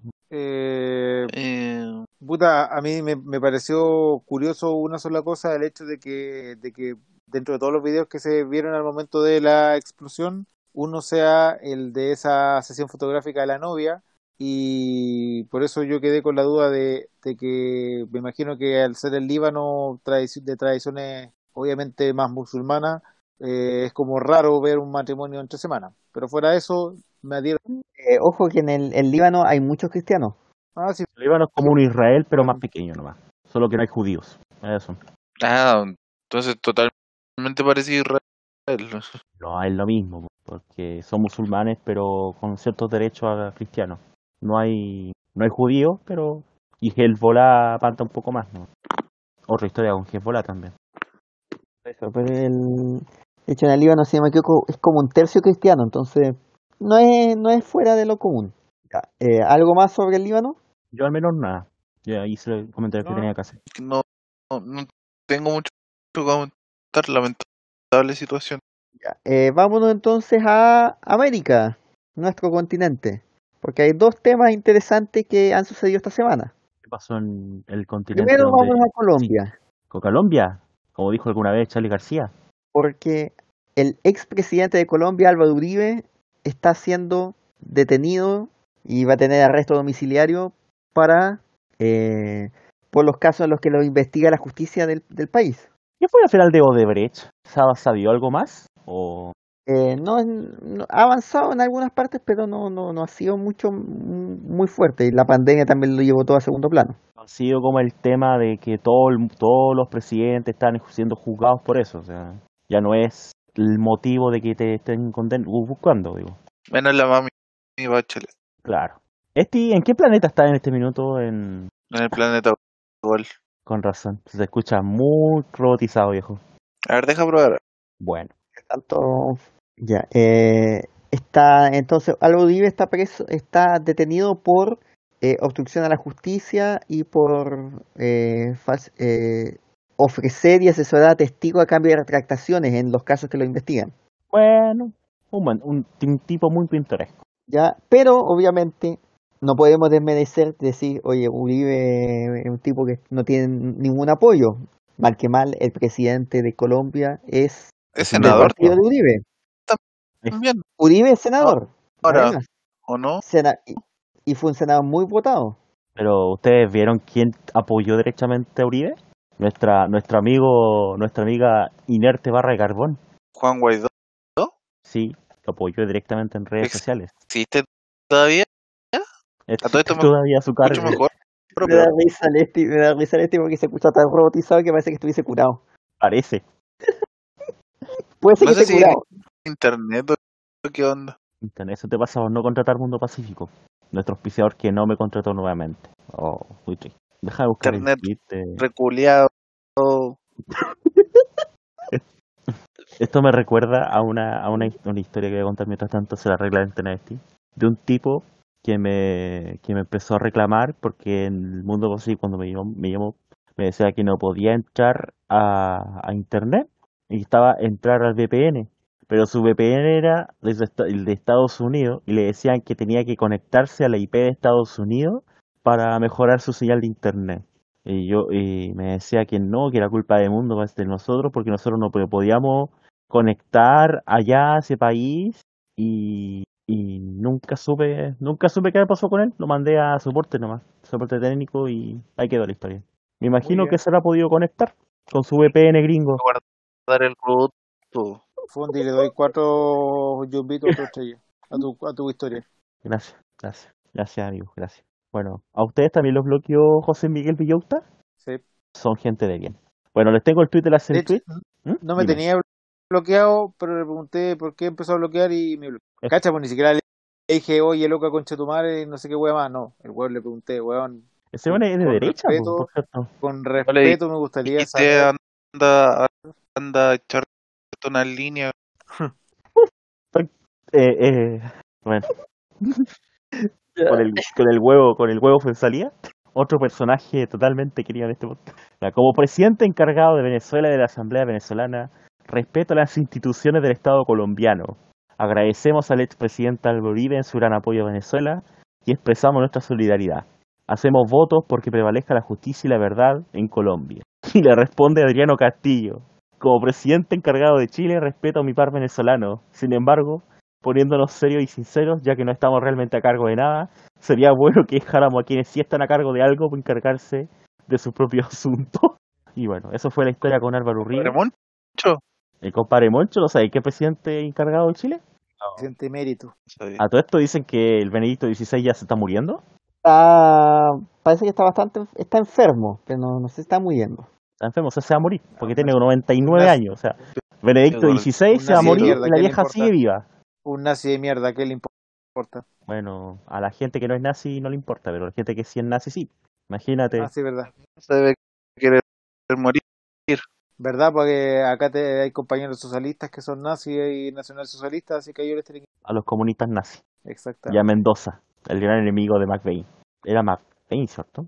Y a propósito de ya de, de todo esto y de Guaidó, que lo mencionamos hace un rato atrás, Venezuela eh, condenó a 20 años a los que a algunos de los soldados estadounidenses que, hab- que habían ido a generar el golpe de Estado o, o este proyecto de invasión que mencionamos hace unos cuantos meses atrás para secuestrar a Maduro y llevarlo a Estados Unidos a que tuviese justicia. ¿Cuánto? Una de las ¿Cuánto? grandes historias de este año. Bueno, eh, nos, bueno, si a mí, siendo presidente, viene un, viene un grupo de gente extranjera a invadir mi país y decir que un golpe de Estado, yo los condeno a 20 años también, así que no me voy a, no voy a rasgar vestidura y decir, no, es que no se lo merecen o que es un estúpido, porque todos haríamos eso, yo creo. Bueno, otros los matarían derechamente, así que mm, la sacaron barata, creo yo. Y van a pasar tiempo de Este las año en. Venezuela es una tortura. 20 años en Venezuela es una tortura, supongo que eso quiso decir. No, no, ¿Qué creen que el Esti es Chubaca y alguien de ustedes dejan solo? sí. Sí. Ah, bueno. ¿Qué- eh, ¿Queréis queréis ser su Juan solo? No. Y bueno, eh, las historias del día de hoy, auspiciadas por nuestro gran auspiciador Mundo Pacífico, que no le, no le, con- no le contrata internet a la casa del Esti. Mundo Pacífico, ponte las pilas y, con- y, y contrátale y contrate internet en la casa del Esti. Porque si no va a parar a tomar cada vez que se cae el internet. Y ya está curado. Increíble. Hmm.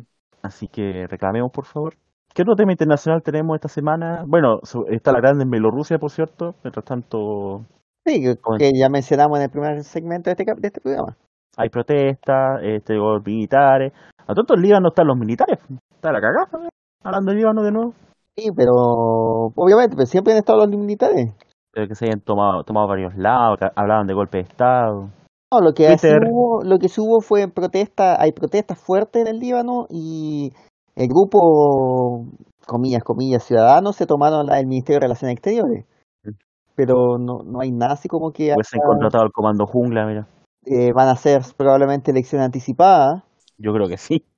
porque obviamente es la forma es de descomprimir esta situación.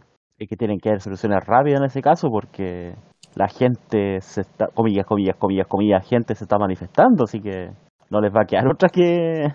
Y la primavera árabe dejó varias secuelas todavía al día de hoy. Sí, sí, obviamente. En Líbano s- no se sintieron tanto porque no era un país que estaba completamente o tan oprimido, pero sí, en este caso va, va, No era un país con 40 años de dictadura como los países vecinos, exacto. que jugó totalmente a favor en este caso. ¿Alguna otra cosa internacional que quieran comentar que haya pasado en el mundo? Antes de que este se nos vaya al litro de nuevo. Eh, tuvimos también, dentro de las otras cosas, un accidente en la India. Pero en la India siempre hay accidentes. de, de, eh, ah, el avión- avión, ¿verdad? de avión. Felizmente no fue un accidente tan tan dramático. El avión se partió, si no me equivoco, al despegue. No, al aterrizaje fue. Igual Pero- mucha gente. Dice que el aterrizaje o la parte más Fallecieron, peligrosa fallecieron del 17 vuelo. personas, pero muy, eh, quedaron heridos 90, por lo tanto no fue un accidente donde murió toda la gente que estaba en el... Bueno, mal. Se literalmente 150 muertos, casi. O sea, todos muertos, literalmente. Eh, continúa también, mientras tanto, la, la crisis por- entre China y el resto del mundo por el tema de Hong Kong. Bueno, China está peleando Se contra va a mantener ahí en un rato más, pero va a seguir continuamente. Y el presidente favorito del mundo también se metió en, Ah, esta, en este TikTok. tema, eh, precisamente prohibiendo los tratos con los dueños de TikTok y de WeChat. La wea tonta. Se dice que Microsoft querría comprar TikTok. De hecho, Trump obligó a, a, Tik- a China que, com- que Tik- Microsoft compre TikTok. Una cuestión. Señores, este es el momento en que tengo que preguntar si ustedes me aceptarían, me apañarían en cambiarle el nombre del presidente de los Estados Unidos. Eh, el que es conocido como KCPC, que tiene un, un importante edificio en Nueva York, eh, dejarle de decirle por su nombre y eh, minimizarlo a una palabra con cuatro letras y no es pene, es no, no tiene cuatro letras, puta que la cagué. Eh, puta la- Toma. Puta la weá, me confundí. Pero bueno, ustedes me entienden. Eh, Ay, ustedes, santo cielo. Ustedes me autorizarían a cambiarle el nombre. Ustedes me acompañarían en decirle Honguito y no Donald Trump. Eh, no. Fondi. Mira, voy a esperar la respuesta de este. Este. Se, está demorando llegar la respuesta. Cuando llegue, cuando llegue. Ya. ¿A quién más le pregunto a Matías Pino? Matías Pino, a ver, pregunta. No, no, no, no. Ahí se escuchó. Se voló tres días, pero bien. Bueno, yo voy a decir que sí, pero para solo para que sea el 2-1 nomás. Voy a poner que sí. Vamos, mierda, vamos. En, en dos meses más tengo el, tengo el, el acuerdo unánime de todos los hueones. Sí, tiene que ser un anime, lo siento. Sí. Ya me, me- me retiro más, más tranquilo hoy día. Yo creo Bueno. que con TT la hacía y, quedamos empatados. TT lo estoy llamando para que hablemos de deporte, pero no ha aparecido. No aparece. No apareció todavía. No, yo Y creo aunque que diga puta que rozan más los políticos, va a aparecer. Porque Bueno, Sortiva. Esperemos que aparezca. Entonces, eso. No, Eso no no- tenemos más temas nacionales. Vámonos al siguiente segmento. Bueno.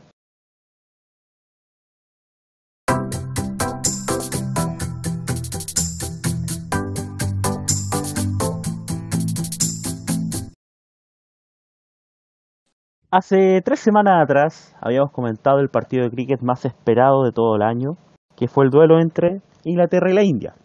¿No era Para- entre las Indias Occidentales? Y también las occidentales también jugaron.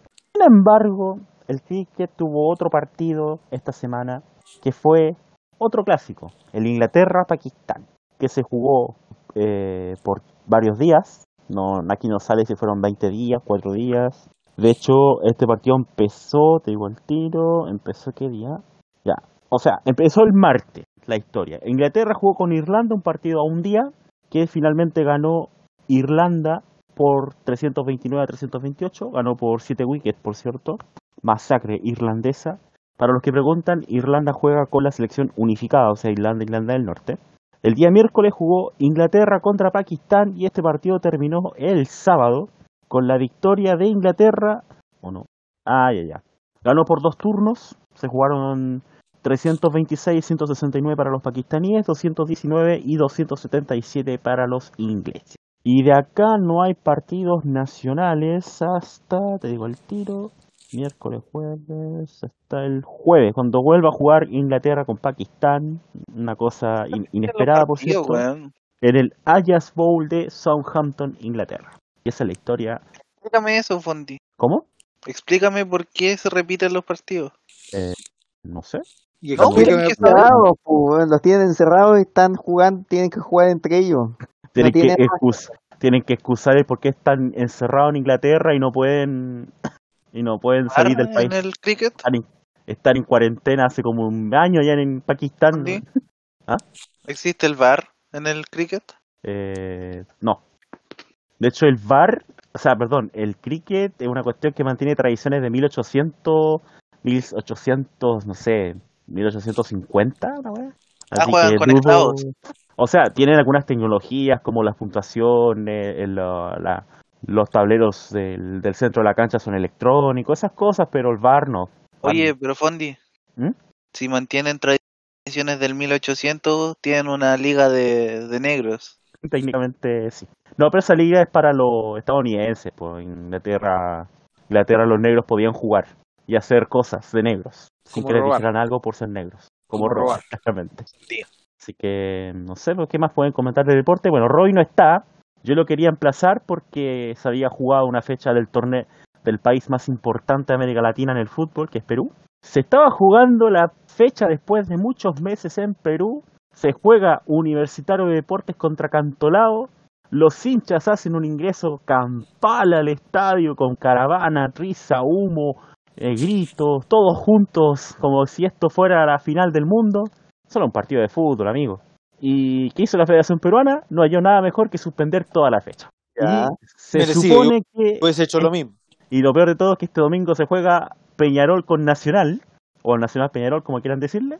Y los hinchas de Nacional fueron vistos haciendo el banderazo y eh, violando todas las re- todos los reglas de, de distanciamiento. Por tanto, se incluso se estaba dejando en duda que el partido se jugase. No sé qué quedó eso al final. Yo creo que se va a jugar porque remite CDF.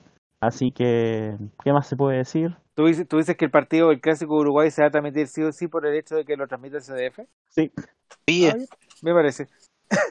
¿Qué más? o sea, el CDF, o sea, yo, yo haría lo mismo, o sea, imagínate o sea, que te transmita Tenfiel, que es el canal que transmite el fútbol uruguayo, Gol Sí, TV, Gol, TV. eso lo hace todo el mundo, vos ya se ha visto, pero CDF no, pues, imagínate, la- imagínate la cobertura del clásico con Manuel de Tesanos, Manuel del con, Sano diciendo balón. eh, no sé, mira, no está, pero no sé, eh, Claudio Palma, Aldo Chacapase, Chapacase, como sea, ¿eh? Imagínate Villalta y Roma y Ugarte. Sería épico. Pero bueno. Eh, y eso, porque ¿qué podemos comentar también del deporte? Ustedes tienen, ustedes que estamos en de- deporte, Sí. Sí, pues estamos en deporte. eh, hoy ¿Hoy qué? Este Oye. se perdió nuevamente. Ya, yo, yo hablo entonces. Sí. Eh, solo decir que eh, ya se definió el futuro de la última Major del año, eh, recordando que Tokio, Tokio se corrió con Elites eh, y después de ahí en adelante fueron todos anuncios de o reprogramaciones o suspensiones como, como fueron suspendidas Berlín, suspendida Nueva York en su aniversario del 50, suspendida Chicago. Eh, faltaba qué es lo que iba a pasar con eh, Londres y se comunicó, bueno, el año, la semana pasada se comunicó de que el 4 de agosto se iba a dar una respuesta definitiva a qué es lo que, a qué iba a pasar con Londres. Eh, yo creo que pagaba 0,50 que Londres se suspendía, eh, pero se hizo el anuncio de que solamente se va a correr con atletas, con atletas elite, con atletas en el fondo corredores profesionales, no amateur como uno, eh, van a correr en un, en un circuito cerrado, por así decirlo, que va a ser St. James Park en Londres. Eh, ¿No el estadio de Newcastle? Creo que se llama St. James Park. No Ah, no, es en como- Newcastle, perdón, perdón. Londres. pero, pero, es, pero es como por una especie de... Es como por un parque cerrado donde van a dar seguramente tres, cuatro vueltas y se acaba la carrera. El atractivo que va a tener la carrera es que efectivamente los dos que estaban pronosticados que iban a correr en condiciones normales, que eran Kipchoge y Bekele, van a correr. Eh, esa es como la única buena noticia dentro de todo lo, dentro de todo lo malo del año que ha sido. Eh, bueno, fuera de eso, eh, el domingo pasado se corrió la media maratón de Moscú con medidas con aplicación de ya una especie de protocolo sanitario para los corredores. Eh, uso de mascarilla antes de la partida, eh, los ¿Son mascarillas corrales- especiales o la misma de tela que usa todo no, el mundo? mi- no, yo veía las mismas de esas que, puta, esas que botáis cada seis horas porque se te humedecen. Nada, nada fuera normal. Pero Ah, obviamente me, me imagino que más de alguno habrá usado una especial de tela y bla, bla, bla. Ya. Eh, Sí, porque a, to- sí, porque a todo esto, disculpa, eh, Xiaomi vende mascarilla con marca Xiaomi Mitch, y es como que chucha, y muy cara. a 30 lucas, pero vienen con en caja, Ah, pero tienen que ser con N95 la wea. filtro y- porque Tienen que ser casi que N95, pues si no, no vale la pena. me imagino, que- no son de tela, pero pero creo que vienen con varias cuestiones así como de sanitidad, sanitización, digo. Ah, no, pero, pero para esas, cha- esas Xiaomi, Xiaomi, eh, Xiaomi. Xiaomi, eh, son para, para hacer actividad física, ¿cierto? ¿Son normales? ¿O- Me parece que son para actividad física, no estoy, pero Ah, no estoy seguro en un 100%. pues yo creo que en un deportista elite, eh, sí, pues él va a querer gastar plata en una mascarilla como la Xiaomi, pero puta, si estamos acá en fase 3, yo no voy a gastar plata en una mascarilla para salir a correr, pues, ¿no? ni cagando corro con una mascarilla, no, ni ahí con una carne. He visto tanta gente saliendo a la calle corriendo, así que no, no sé. Es que estando, he visto gente corriendo en la fase- calle el día uno, así que estando Bueno. en fase 3, estando en fase 3 ya no, no, es, no es necesario, pues, así que por lo mismo es un gasto innecesario. sí.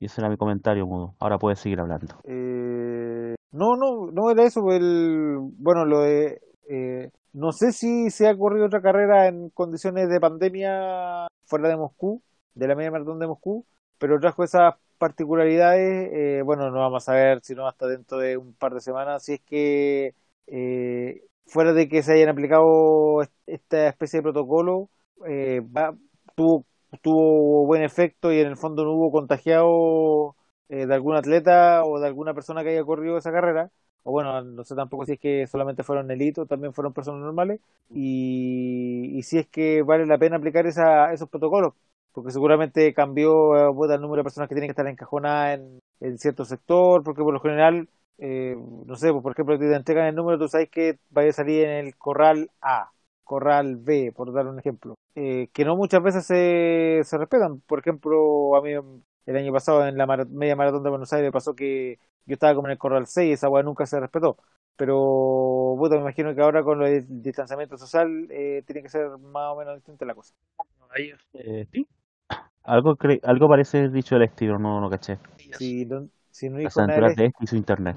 si no dijo nada del Esti, eh, puedo hablar de NBA. O sea, Bueno. lo corto en realidad. No, que Bueno. eh, se está desarrollando la, la, entre comillas, temporada regular o final de temporada regular en, eh, en la burbuja. La burbuja, la, misma, bu- la misma burbuja que, que, bueno, acá están en, en la burbuja en Dorsey, porque mientras Sí, que ellos juegan en el gimnasio, la MLS hizo todos sus partidos al aire libre y va a tener su final el martes. Eh, va a ser entre el Miami, el, el bueno, y así entre Miami, Orlando City, los locales, y Ya. Minnesota y Portland, Portland Timbers, todo el equipo de Felipe Mora. Eh, ¿Esa es la final? Sí, esa es la final.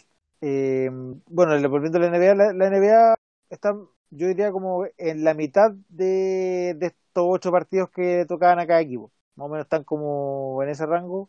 Eh, o sea, yo, yo diría así como que hay equipos que han estado directamente como súper parejos, así como, puta, si, ya, si van cuatro partidos son como dos victorias, dos derrotas. Por ejemplo, Miami ha estado en esa tónica. Eh, mientras que hay otros hay otros que directamente no sé, pues, han jugado cuatro partidos y han ganado uno y han perdido tres como los mismos Lakers que eran los que casi que tenían el mejor récord de la liga Eh, hay otros que también han, han, andado muy bien como son por ejemplo los, Raptors Eh, los, lo de los Raptors viene como a confirmar que ellos no dependían de un jugador como era Kawhi Leonard el año pasado que eran mucho más que individualidades que juegan más bien en equipo Eh, y No sé y si bueno, salga y- para ser campeones de nuevo, pero sí.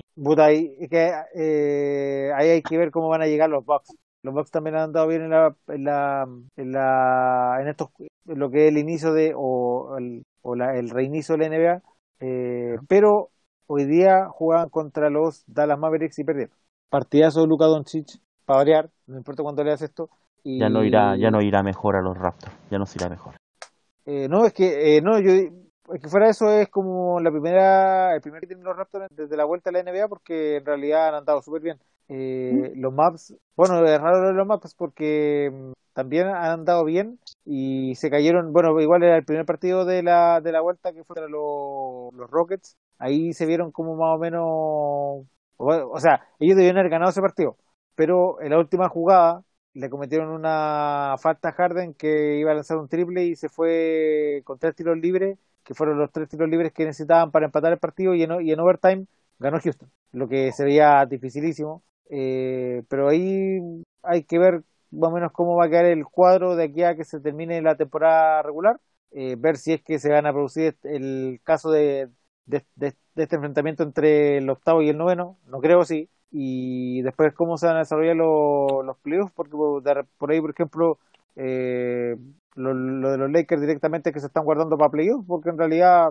es el ejemplo de que eh, no es necesario clasificar primero si que hay eliminado en primera ronda en, en los playoffs. Probablemente se estén guardando y, y se está desarrollando normalmente.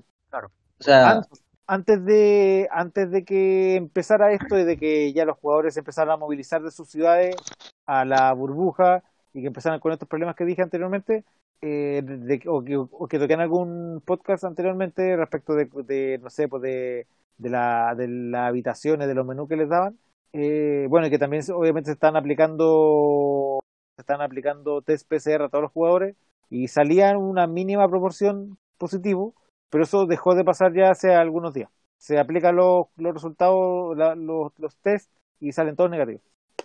Es que ¿sabes quería decir algo, o no, o quedó cortado. eh, ¿me escucho bien ahora? Sí, te escuchamos. Ya.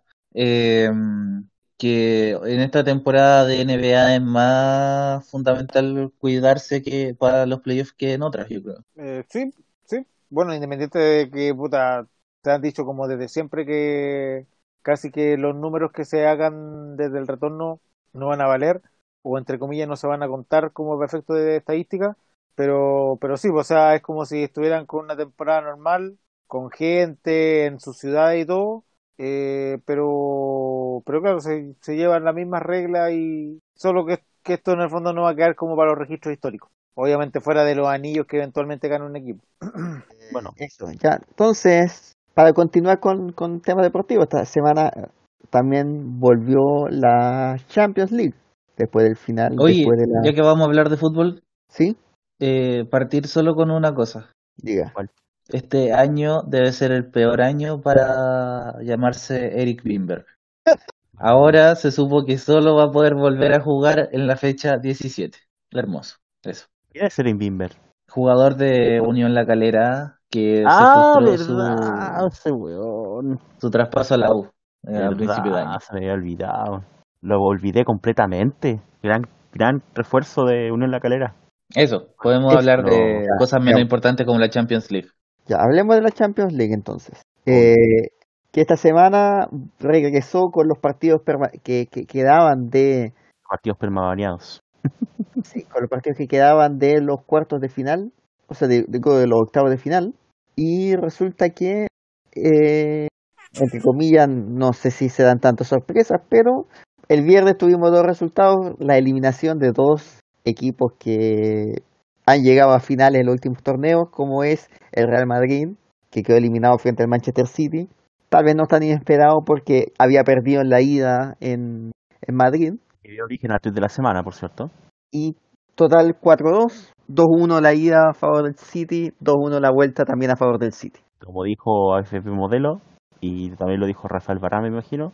Primero que nada, te pedimos disculpas. Exacto. Los dos goles del City culpa principalmente de Varane. Pobrecito. Eh, y el otro partido fue también que se jugó el viernes, el partido entre la Juventus y el Lyon. ¿Cómo terminó ese? Ganó la Juventus 2-1, Ganó el pero Lyon. clasificó el Lyon Por gol de sí. visita. XD. Y resultado la Juventus eliminada, Sarri despedido como técnico de la Juventus Lo hicieron Y- cagando y merecido. y anunciaron también a su reemplazante ya, que es Andrea Pirlo. Bueno, Juventus tomó clases de tomó clases De con ética. el Barcelona de ética y de camuflaje porque como que ese cambio venía listo, o sea, y también con la Universidad de Chile cuando contrataron a al otro técnico que llegó antes del actual, Ahora, Alfredo Hernán Arias. Caputo. Alfredo Arias. Ahora no eh, Pirlo este va a ser su primer técnico, o sea, primer eh, puesto como técnico. Era como, como la opinión que tenía de Lampard, o sea, llega a un equipo por ser la figura de. Exacto. Vamos a ver cómo lo Porque hace. Lampard pero- llegó al derby, pues estuvo en el Pero por lo menos County, Lampard eh, jugó, o sea, dirigió antes otro el equipo. Derby County. por lo El menos. Derby County. Exacto, a- a- mientras que a Pirlo lo habían nombrado como técnico de la Juventus Del sub-23 equipo sub-21 o sub-23. eh, y duró 10 días en ese cargo. Imagínate lo bien que lo tenéis que hacer para que te 10 días asciendan en que te 10 días. Eh, eh, formó futbolistas profesionales en 10 días. El futuro cristiano. No cualquiera lo hace, ¿ah? Exacto. Y los otros dos partidos que se jugaron de Champions, que se jugaron en la jornada de, de hoy día, en la grabación, que estamos grabando sábado, Barcelona le ganó al Napoli 3-1. ¿Qué, eh, yo quiero saber, ¿qué polémica hubo en ese partido respecto a alguna parada de mano de Messi antes de un gol? Eh. Anularon un gol. ¿Ya? Ah, le anularon un gol a Napoli, ¿ya? Y me parece que anularon un gol y ese fue el que No fue se lo que el fue con reclamo porque parece que, que, que dicen que fue pegó en la mano, se anuló por mano y parece que había tocado el pecho, no sé bien más eso. Bueno, Pero no hubo fue, una pero al polémica final en, en el primer gol. porque ganaron. Claro. Sí. ¿Ganaron cuánto? Cuatro... 3-1. 3-1. 3-1. La- 3-1. El total 4-2. Cuatro uniones. Y 4-1 fue el triunfo del Bayern sobre el Chelsea. Bueno, pero se veía venir. El Chelsea todavía tiene Eh, las secuelas de la final de la, de la Copa FA. en total de la serie fue un, un, un un alemanístico 7 a 1. Eso ya se ha visto. Y por lo tanto ya tenemos los cuartos de final de Champions que se jugarán la próxima semana. Martes, ¿Cuándo hicieron el sorteo de los cuartos? eh, hace No, varias semanas atrás. Creo No. que fue cuando se definió como que, que lo de los cuartos de adelante se iba a jugar en Portugal en la Champions y Sí, en se la Ya está sorteado hasta la semi, po. Sí. La final va a estar sorteada, ¿o no? eh, Sí, también está sorteada, ya está decidido quiénes van a Grandes llegar a la preguntas final. de Fondi, po, weón. Bueno, F- Fondi, para si, si queréis saber, eh, no, Atalanta con Atlético de Madrid no van a poder jugar una final, van a jugar en semifinal en el mejor de los casos. Atalanta, PSG. Atalanta. PSG. Final. Cuartos de final, cuartos de final. Atalanta PSG este miércoles a las 3 de la tarde. ¿Qué? ¿Cómo? Pero si Atalanta PSG tiene que ser la final. No. Tontito. Ah, bien se la chucha. Jueves, Es, es una final, po. Es un cuarto de final. sí. Leipzig contra Ah, Atlético de Madrid. Este jueves. ¿Esos van por la misma llave? Eh, exacto, es- eh, los dos ganadores se enfrentan en semifinales. Sería hermoso un Atalanta-Leipzig. Viernes, Barcelona-Bayern. ¿Leverkusen? Eh, Bayern Múnich. Oh. Y el sábado, Manchester City contra el Olympique de Lyon. Ojalá ganar el Lyon, ojalá pasar el Lyon. Ojalá, ojalá gane el Lyon, en verdad. No porque me caiga bien el Lyon, al contrario, pero el City es el City, porque ¿Qué tenéis contra el Lyon? yo soy de San Etienne, no me gusta el Lyon. No, soy simpatizante de eres rival. de, de, de Me gusta el Rancagua, de acérrimo rival del que me venía a decir Querido. que eres de San Etienne, weón, Sí, de todos los equipos del mundo, tú lo sabes. O sea, usted me, usted avala a jugadores que lesionan a, a colegas de profe. Sí. De hecho, Ah, yo bien. celebré la lesión a Mbappé. Ah, bien, me parece. Porque imagínate el Atalanta ahí contra Mbappé. Hubiese Mbappé, Mbappé se mete 40 goles, po. Pero no, po. Ahora con eso. Neymar, Mauro Icardi, no sé. Bueno, Mauro Icardi, que lo funen nomás. Y si lo funan en Facebook, listo. Te quedaste sin delantera.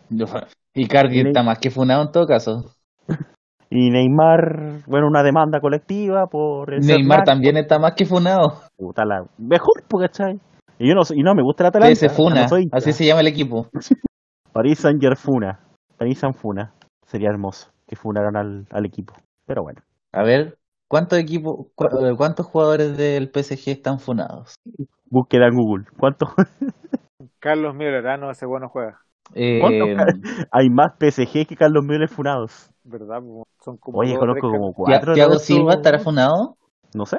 Pero una vez. No, no, pero ese bueno estuvo a punto de quedar eliminado contra Chile en el Mundial, así que es suficiente motivo para estar funado. En Brasil no yo creo que Mundial. está funado porque por el 7 a 0. Todo ese equipo está funado. Sí, O sea, sí, pues, de 7 a hecho, 1, perdón. 7 a 1, perdón. Bueno, David Luis lloraba a mares y después se mandó un cagazo del Arsenal, por tanto también está funado. Eh, ¿Quién es el arquero? ¿Cómo se llama? Eh, eh, Keylor Navas, Keylor Navas. ¿Navas? Yo sé que Navas. sacado. Ah, ¿verdad que llegó? Bueno, también está funado. Sí, pues sí, está, Funado por quitarle el puesto a Buffon. Sí. Funado por quitarle Estaba- el puesto a Buffon. estaba Areola después que se fue Buffon y lo, y lo más bien, pues sí, Areola eh, eh, arquero de futuro, eh, puta, mucho mejor eh, técnicamente y se ha mandado menos Me risa esa que- wea de arquero del futuro, así como, como que el Como- weón tiene rayos láser, no sé, cibernético. De, Cyberpunk, de hecho, de hecho sí, de hecho sí. Cyberpunk 2077 y el arquero del PSG. Y, Porque yo pensaba el- que Ariola pero- no es un jurado Masterchef. eh, también, también Ah, es que solo hacen sus rotos libres. Ah, ya. pero, pero el buen como que no tiene el nombre o la prensa que tiene, no sé, pues Donnarumma o al mismo Kepa Rizabalaga, weón. Eh, Marquinhos funado por cambiar la Roma por el PSG por la plata. ¿Quién, quién quiere dejar de conocer Roma por... La Roma estaba, ¿cierto? Sí, po. ¿Quién quiere dejar Sí. de conocer Roma por conocer París? Nunca tan weón, po. Hablando de funado, muy buena la frase que se, se sacó Ebra durante la semana. ¿También está funado? Está más que funado Ebra, po. ¿Por negro o por... o por todo lo demás? por ahueonado. ¿Qué dijo? ¿Ebra? Sí, ¿qué hizo Ebra esta semana? No, pues, no, ¿qué no, lo funaron. Ah, pero No, ¿qué pero- dijo? Sí, ¿por qué dijo? Dijo que muy bien que el Liverpool haya logrado ganar eh, la liga después de todos estos años, ya era algo que se tenía que dar, y que Mm. lo mejor es que había sido sin, ¿Sin eh, sin hincha. No, sin hincha. ¿Qui- Disculpa, ¿con quién? Sin hinchas, po. Ah, sin hincha, entendí, sin hincha, no te cachaba bien. Bueno, Patricio Ebra, histórico del Manchester United, ¿qué más puedes pedir? Funado por negro, te troleó, te troleó Pero Luis Suárez, ¿qué más puedes pedir? estuvo con problemas de verdad de, de ¿cómo se llama esta cuestión? De, de doping, ¿o no? No me acuerdo. Hacia el final de su carrera. Aunque en todo caso siempre es mejor ganar ganar la liga sin hinchas que perder la final de, un, de una Eurocopa con hinchas. O la final de un mundial con todos tus hinchas al frente. No sé. Ni siquiera sé si Ebra jugó ese partido contra Portugal, pero bueno. No creo, si Ebra tampoco para la... no. Yo creo que tiene que haber dejado de jugar por la selección por ahí por el 2014. Más o menos. Mm. Y bueno, ese es nuestro comentario del PSG, equipo funado, que va a jugar contra el Atalanta. El futuro campeón de la Champions, por cierto. ¿El PSG? No, el Atalanta. Está claro. Ah, El único que no lo ve claro eres tú, sí, porque usas lentes, por eso nomás. bueno. Eh, ¿Qué más? Hoy día acaba de salir una entrevista de eh, la tercera con Cristian Garín. Nuestro único diario que leemos, por cierto. Sí. Top, top, top 3 de diarios que lee el podcast. La tercera, la tercera y la tercera. La tercera y la tercera. No, El Ciudadano, la tercera. Y Gamba. Y, y Gamba. Eh, Ah, y Putting You de bonus track. Veo súper complicado que vuelva el tenis. Ese es el titular del diario. De, lo, del- de la entrevista que da Garín. Bueno, hubiera sido épico que esa frase la hubiese dicho Paul Caldeville, pero es verdad igual, pues, o sea, están todos los Es que, es que el cagazo que se mandó Novak Djokovic eh, eh, da para pensar de que, de que el tenis no tiene para volver este año. De que tiene problemas mentales. También, pero lo más importante es que, de que el tenis, eh, ese, ese evento que hicieron, dio, dio más consecuencias negativas de las que se podían imaginar. De que se estén suspendiendo todos los, los grandes slam, o sea, perdón, los Masters, ahora se suspendió el de Madrid, que era el último básicamente que quedaba. No sé si el último sigue siendo París, pero pero ya los partidos, los únicos torneos que se estarían jugando ahora serían Challengers, ATP 250 y, y dudo que Roger Federer vaya a uno. por eso, por eso estuvo como 10 meses sin ganar. O dos Claro. años, no sé, no sé, ya se me olvidó cuánto estuvo sin ganar. Caleta tiempo. Le valía verga ya. Dijo, Sí. no, que si el 2020 se acaba el tenis. A lo mejor él fue el que comió el murciélago. Claro, era doping de murciélago lo que tenía. Verdad que, tiene, verdad que lo acusaron de doping. O sea, no lo acusaron, lo confirmaron, pero Pero no, pues, o sea, al final se comprobó de que era una contaminación cruzada. ¿cómo contaminación cruzada que mezcló el pollo con las verduras en la misma tabla? Ah, Una cosa así, pues, el laboratorio mezcló unas vitaminas Ah, con. Con weas que no tenía que tomar Jarry. Ah, pero qué hermoso. ¿Y si él era el murciélago? El Murci Roja. También puede ser. Las teorías dan para muchas cosas, COVID. las conspiraciones son miles. Y bueno, ¿qué más podemos hablar del deporte más importante del mundo que es el fútbol? El ajedrez. El ajedrez. Ajedrez playero, El curling. el, el curling. ¿Qué ha sido ese deporte de mierda llamado curling? Opinión, opinión impopular, por cierto. Ese de porque- aquí. Fuera de aquí. Bueno, chao.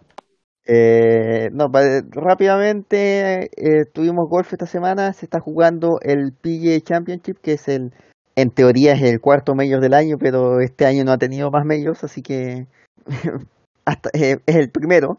Eh, Joaquín Niman se fue en el corte, no pasó el corte, quedó con una, la primera ronda del jueves fue muy mala, 5 sobre par, lo arregló un poco con uno, uno bajo par en la segunda, pero igual quedó dentro, si no me equivoco, 120, 130, por lo tanto, no pasó el corte. Pobrecito. Ah, Podríamos decir que se fue cortado. Podríamos decir que se fue cortado, exacto. Eh, torneo que en este momento está liderando Dustin Johnson con 9 bajo par, uno sobre Scotty Scheffler y Cameron Champ, que son, que están también atrás con 8 bajo par. Eh, Oye, ¿Tiger ha ganado algún campeonato de que, volvió o no? O sea, Tiger vol- volvió, es que desde que volvió ganó, el año pasado ganó, eh, ha ganado varios torneos. De hecho, el año pasado no nos olvidemos que ganó el Masters. Este año Tiger volvió hace un par de semanas, después de la pandemia, y recién se está poniendo al día. De hecho, está eh, eh, ahora en este torneo está muy atrás, está 11 golpes detrás de Dustin Johnson, está en el lugar 53. Obviamente no tiene opciones de, de, de- de campeonar, pero pero sí ha tenido un nivel bastante decente. O sea, este año no ha sido tan bueno como el anterior, pero decente. Exacto, ha sido un año que es un año corto, o sea, eh, si hablamos qué torneo jugó este año, si no me equivoco, ha jugado tres o cuatro torneos, Pajero. porque con creces. sí, de hecho, ha jugado cuatro torneos, jugó en, la- en esta temporada, eh, y si habla- hablamos del, o sea, del 2020 como torneos y cuestiones, tres, y este sería el cuarto. Jugó en, en enero y en febrero, y después de eso volvió a jugar ahora en julio. Por lo tanto, no es mucho lo que podemos decir de, de Tiger. Tal vez hubiese competido más si, si hubiese sido una temporada normal, pero con el parón que ha tenido el torneo debido a la pandemia, eh, es mucho más difícil de evaluar. Hablando además de otros chilenos, eh, Mito Pereira, o Guillermo Pereira, está compitiendo todavía en el Corn Ferry Tour, que es la segunda división del, golf. Está compitiendo en este momento en eh, el Portland Open, que se está jugando en Oregon. Ahora, después de tres rondas, estaba eh, en el lugar 20 del torneo, que es importante porque después de este, los primeros cinco que queden en el Tour, los, las primeras cinco posiciones del Tour, van a poder jugar el US Open, que se va a hacer ahora en septiembre. Pereira estaba quinto antes del torneo, por lo tanto, si, si mantiene, si lograba un buen resultado ahora, eh, podría clasificar y jugar el US Open eh, ahora en septiembre. Como sería el segundo, sería, tendríamos dos chilenos jugando ese mayor. pero eso va a depender también de lo que haga la última ronda. Eh, eso por el lado del golf. Ya tenis seguimos esperando. Y en fútbol lo último que nos quedaba por mencionar era que hubo, que es- esta semana se hizo el Consejo de Presidentes de la NFP en, la pre- en preparación para el supuesto regreso del fútbol chileno, supuesto. Eh, y en ese Consejo de Presidentes se rechazó de partida la comisión médica y también se rechazó la reducción de la cantidad de minutos que tienen que jugar los sub-20. Sí, El famoso. norma, la norma que imposible aplicar en esa época. Sí, va, a ser- va a seguir siendo del 70% de los minutos y no se va a bajar al 50% porque no se pudo aprobar. Ah, ¿A ah, ¿Quién ya, va a querer ahora que se juegue? Que, o sea, o sea, sé que esa- sé que ese proyecto eso se hizo para fortalecer las ediciones menores, que no sirvió de nada, pero pero pero no, Pero no igual era sentido tiraje. Igual le da tiraje al- a, los jugadores. Sí, pero la idea principal No es que querían, fortalecer tantas diversiones menores, sino que es para que, para que esos jugadores tengan rodaje durante el torneo. claro, pero la- claro, la intención máxima era de que fueran fuera la renovación Sí, de el la problema, selección, el problema no creo que pase por esa regla, sino que, tam- que- sino que eso hizo que al final muchos de ellos se terminaran yendo a México. También. Y aparte que los colocaban solo para cumplir, pues no, no con una intencionalidad de que fueran Sí, en varios casos, pero en otros casos sí. En, caso, en los casos que sí jugaban y jugaban bien, se terminaban yendo a México. Ah, sí. pues. Aquí es a México en la moda. Sí, pena este, pagan bien. ni orales. Aparte, pagan bien. También se rechazó el adelantar eh, la, la, la ventana de fichaje, por lo tanto recién se va a abrir esa ventana entre las fechas 17 y 21. Van a jugar en noviembre a esta altura. A esta altura puede ir en noviembre. Por lo a tanto, aparecer no va- como ventaja, ventana al verano la cuestión. todos los equipos que perdieron Chupete, jugadores Chupete ahora Suazo no a devolviéndose al planeta Gol. Ahora, ahora Chupete Suazo está en la Serena, pero lamentablemente Sí. Chupete Suazo con pelo. Es que, ah, no, yo iba a decir que asume la calvicie, nada que ver. No, eh, lamentablemente él va a estar, eh, el, el, el- como la versión con pelo es mucho, tiene mucho menor nivel. Nadie sabe por qué. Y lo otro que se aceptó fue aumentar a 5 los cambios dentro del partido. Hasta en Inglaterra lo están haciendo, si no, ni si le ocurriría. Pero con una, no- una, una cuestión especial acá. Solamente se pueden hacer esos cinco cambios en tres momentos del partido. Por lo tanto, van a tener que hacer cambios simultáneos. En sería tres como- partido. Podrían cambiar a 5 de una. Pueden cambiar a cinco jugadores, pero solamente Oh. pueden haber tres momentos de cambio por equipo. Que por lo general coinciden con, eh, con los recesos que hay por, para, por, eh, para tomar agua, para hidratarse. Podría ser. Ya. Porque hay que pensar que como, como en esta época del año no se juega en Europa, eh, que están todas las ligas terminadas, eh, por ejemplo la liga italiana terminó con un partido a las 10 de la noche con 30 grados. Hay, que igual es medio extremo el, el invierno, pero que es igual propiciaba que tenían que tener como este tipo de recesos así de eh, y, y que fueran varios. Acá tres igual es una cantidad considerable. Claro. O sea, igual le quita un poco de sentido hacer cinco cambios si tienes el momento para elegirlo. No, pero son, pero tienes, tienes que hacer los cambios tres veces. O sea, si vas a hacer cinco cambios, tienes que hacer, solamente pueden hacerse tres veces. Ah, o sea, tienes tres oportunidades para hacer cinco cambios. Sí. No es que, no es que ya en el minuto 72 No, no, no. tienes que, ah, ya, ya ahí cambia la cosa. No, no, por eso. eh, se mantienen los tres momentos. O sea, en- hay, hay, hasta antes ahora habían tres momentos en que podían entrar jugadores y salir jugadores. Claro. Esos tres momentos Claro, se porque van a mantener, pero simplemente ahora pero puede hacer hasta cinco jugadores. Entonces no podía Verdad. hacer un cambio, no podía hacer un cambio al no, al- no podía hacer cinco cambios durante el partido. O sea, sí podía Claro. hacer 5 cambios, pero en tres momentos distintos. En tres momentos distintos. Claro. Entonces no puede ser eh, que, que para alargar el partido puedes hacer un cambio después Dos, otro, dos y uno. otro, otro. Claro, Exacto, claro. dos, dos, uno. Sí, me imagino en el minuto tres. 91 ganando, no sé, 1 a 0, y los cuatro cambios al tiro. O sea, metéis cuatro momentos del cambio y Exacto, claramente ahí se hubiese. Exacto, eso no se va a aceptar. Bueno, Si- si no es una mala idea. si- y si tení- y obviamente si tú hiciste un cambio, dos cambios, y el segundo cambio y después hiciste un tercer cambio de jugador, ya cagaste con los otros dos. Ahora el problema, yo creo que esos cambios, eso podría justificar el por qué no redujeron el tiempo de los, de los sub-20.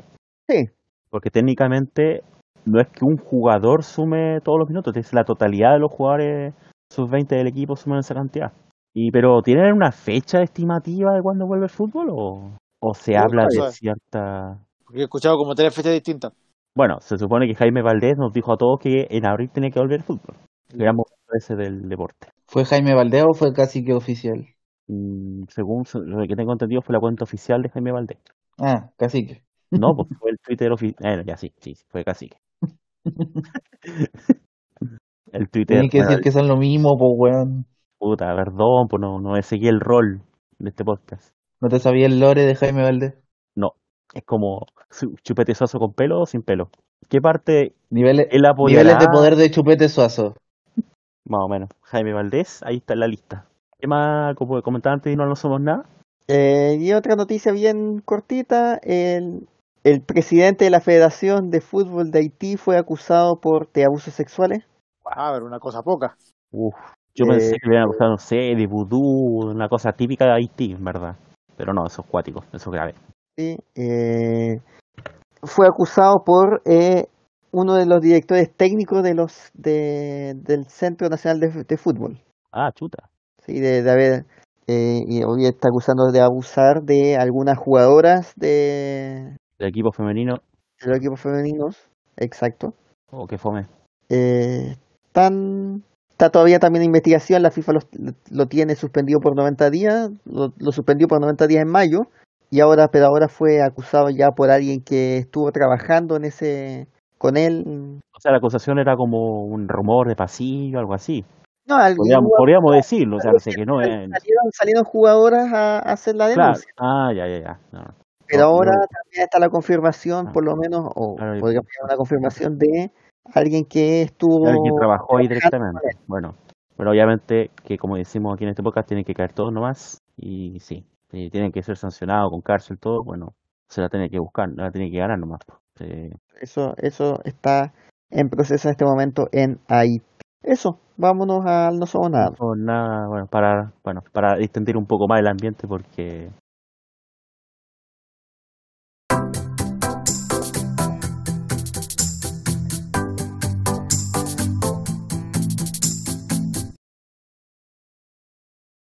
la mejor sección del programa porque Mentira. son ¿Cuál es la mejor sección del programa entonces? El popurrí.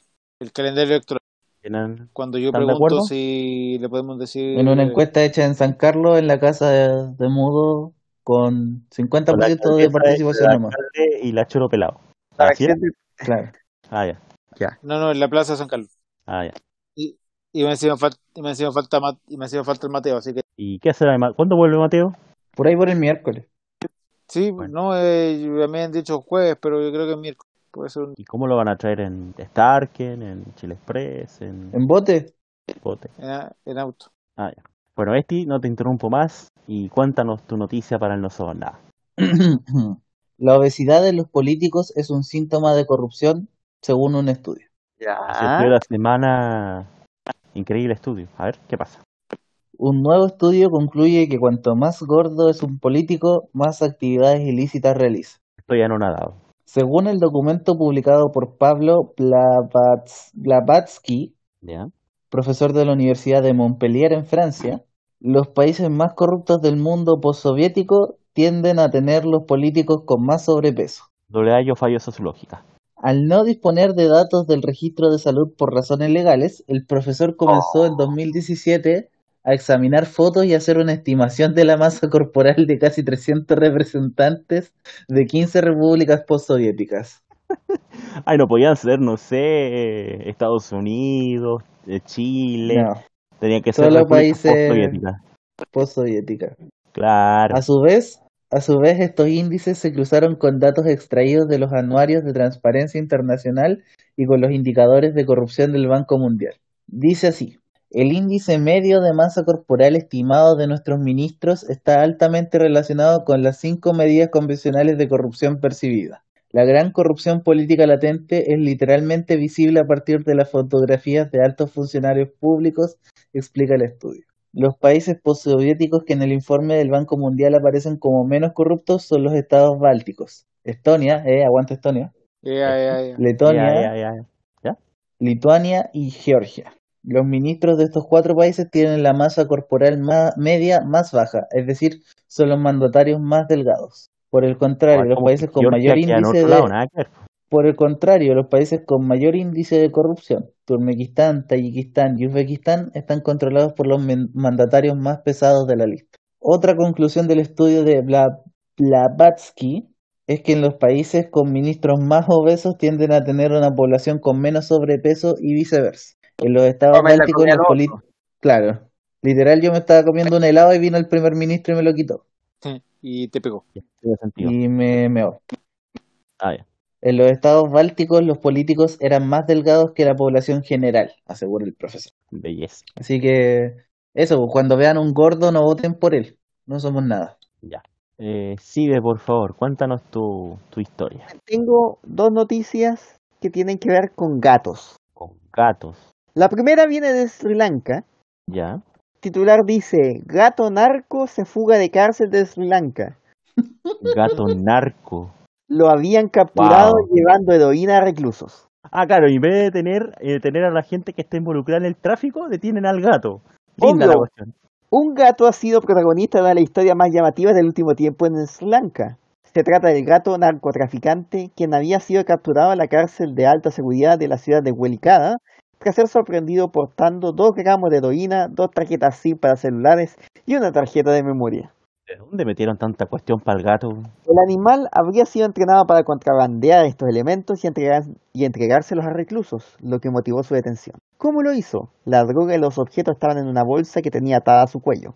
El hecho ocurrió el pasado 1 de agosto y mientras se realizaban las diligencias, el animal seguía recluido dentro del penal, pero se fugó. Nadie sabe cómo, pero el felino logró escabullirse entre guardias de seguridad y personal de seguridad del recinto penitenciario hasta salir del recinto sin dejar rastro alguno. Según consigna. Yahoo News, las autoridades no se refieren al incidente y las investigaciones siguen su curso. Eso Pobre es gatito. Sri Lanka.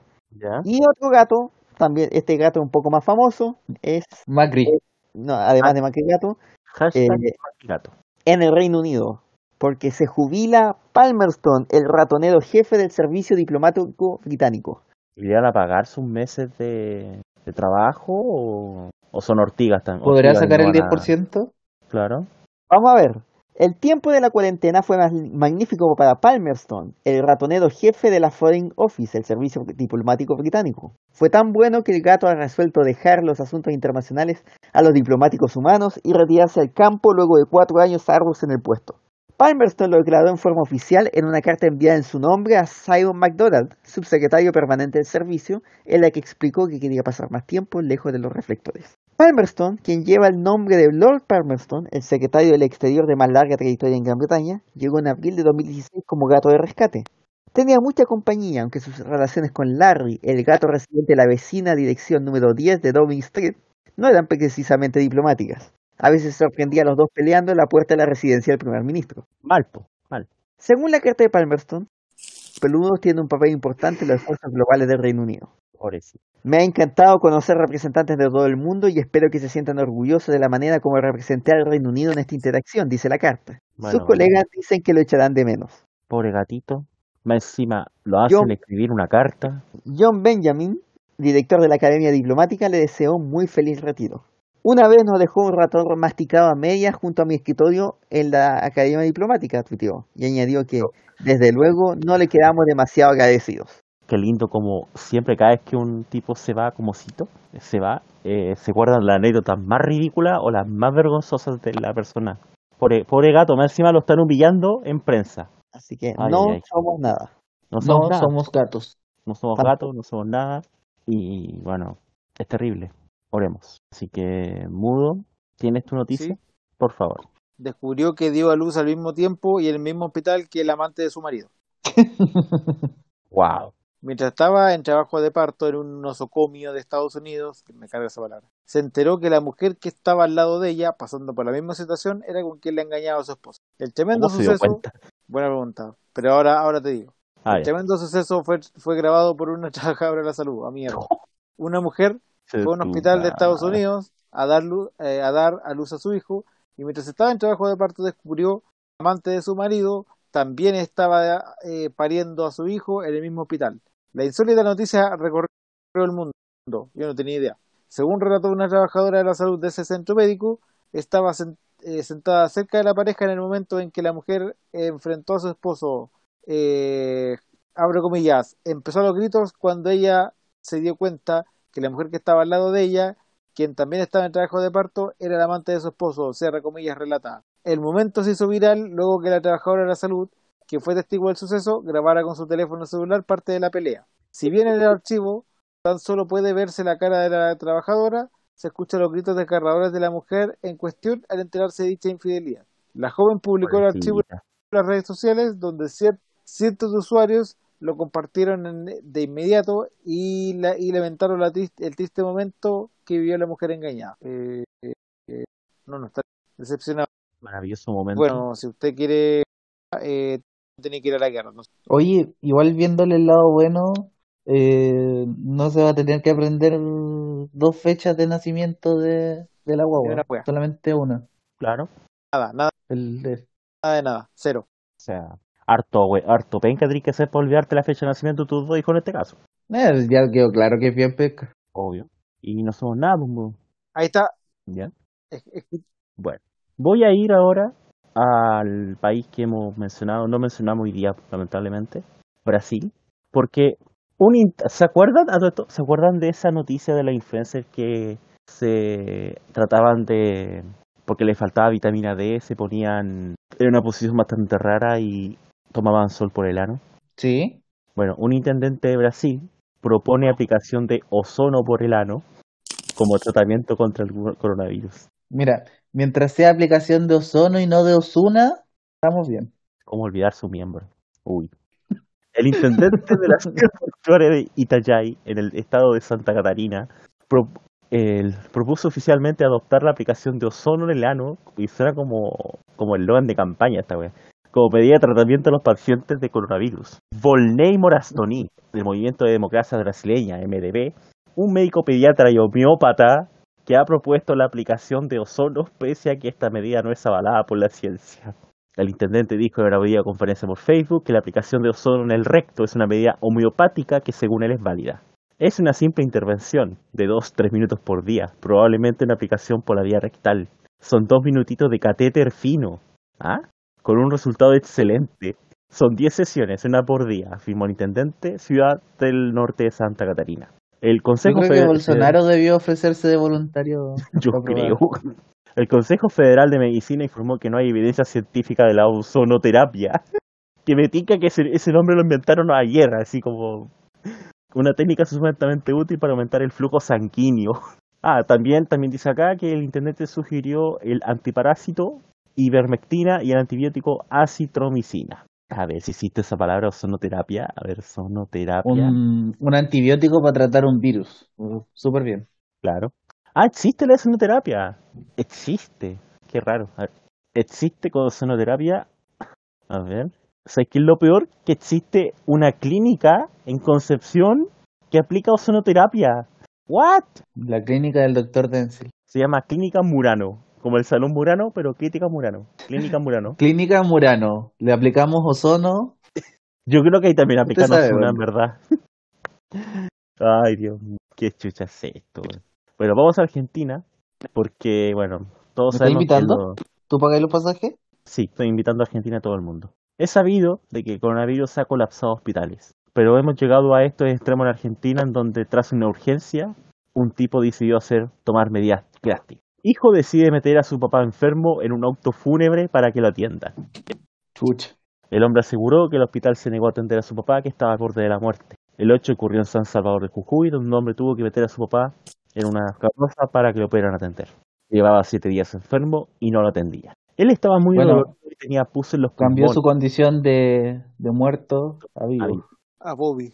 estaba muy dolorido y tenía pus en los pulmones. Pero no dice nada malo, pues, o sea, como, o sea, más allá de que qué pasó al final. No dicen si lo atendieron o...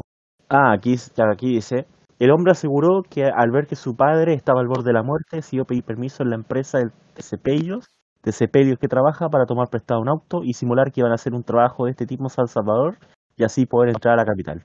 Ah, o sea, se lo llevó a Buenos Aires. Eh, no, a, a Salvador de Jujuy se lo llevaron. Pero no, no sabemos qué pasó. No, Noticia en desarrollo. Noticia en desarrollo. Probablemente sepamos la próxima semana qué pasó.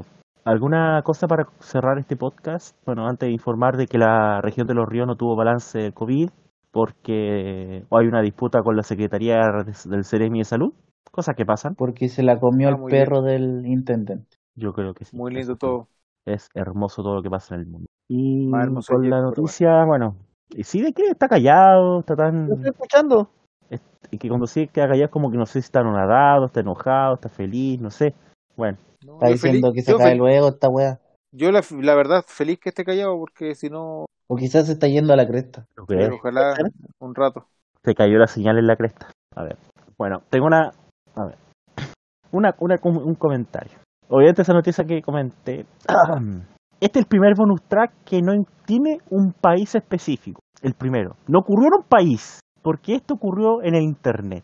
Ustedes han usado Excel en su vida, ¿cierto? Todos hemos usado Excel, me imagino. Sí, como ¿Qué? las weas, pero sí. Bueno, la comunidad científica también ocupa Excel. Y gracias a Excel, la comunidad científica cambia el nombre 27 genes del ADN porque el Excel no paraba de reconocerlos como fechas. Con esa historia. Ay, Dios mío. Imagino que son números gigantes. sea, ¿Cómo, ¿Cómo ocurre eso? Ay, Dios mío. Finalmente con eso, eh, debido a que nadie... Y, y con la expresión, si la montaña no viene Mahoma, Mahoma irá a la montaña. Nos despedimos, que tengan un buen día. Gracias por escuchar el podcast como habitual. Chau. Eh, chao, cuídense y eso, saludos. Chau. ¿Cuánto más? Chau.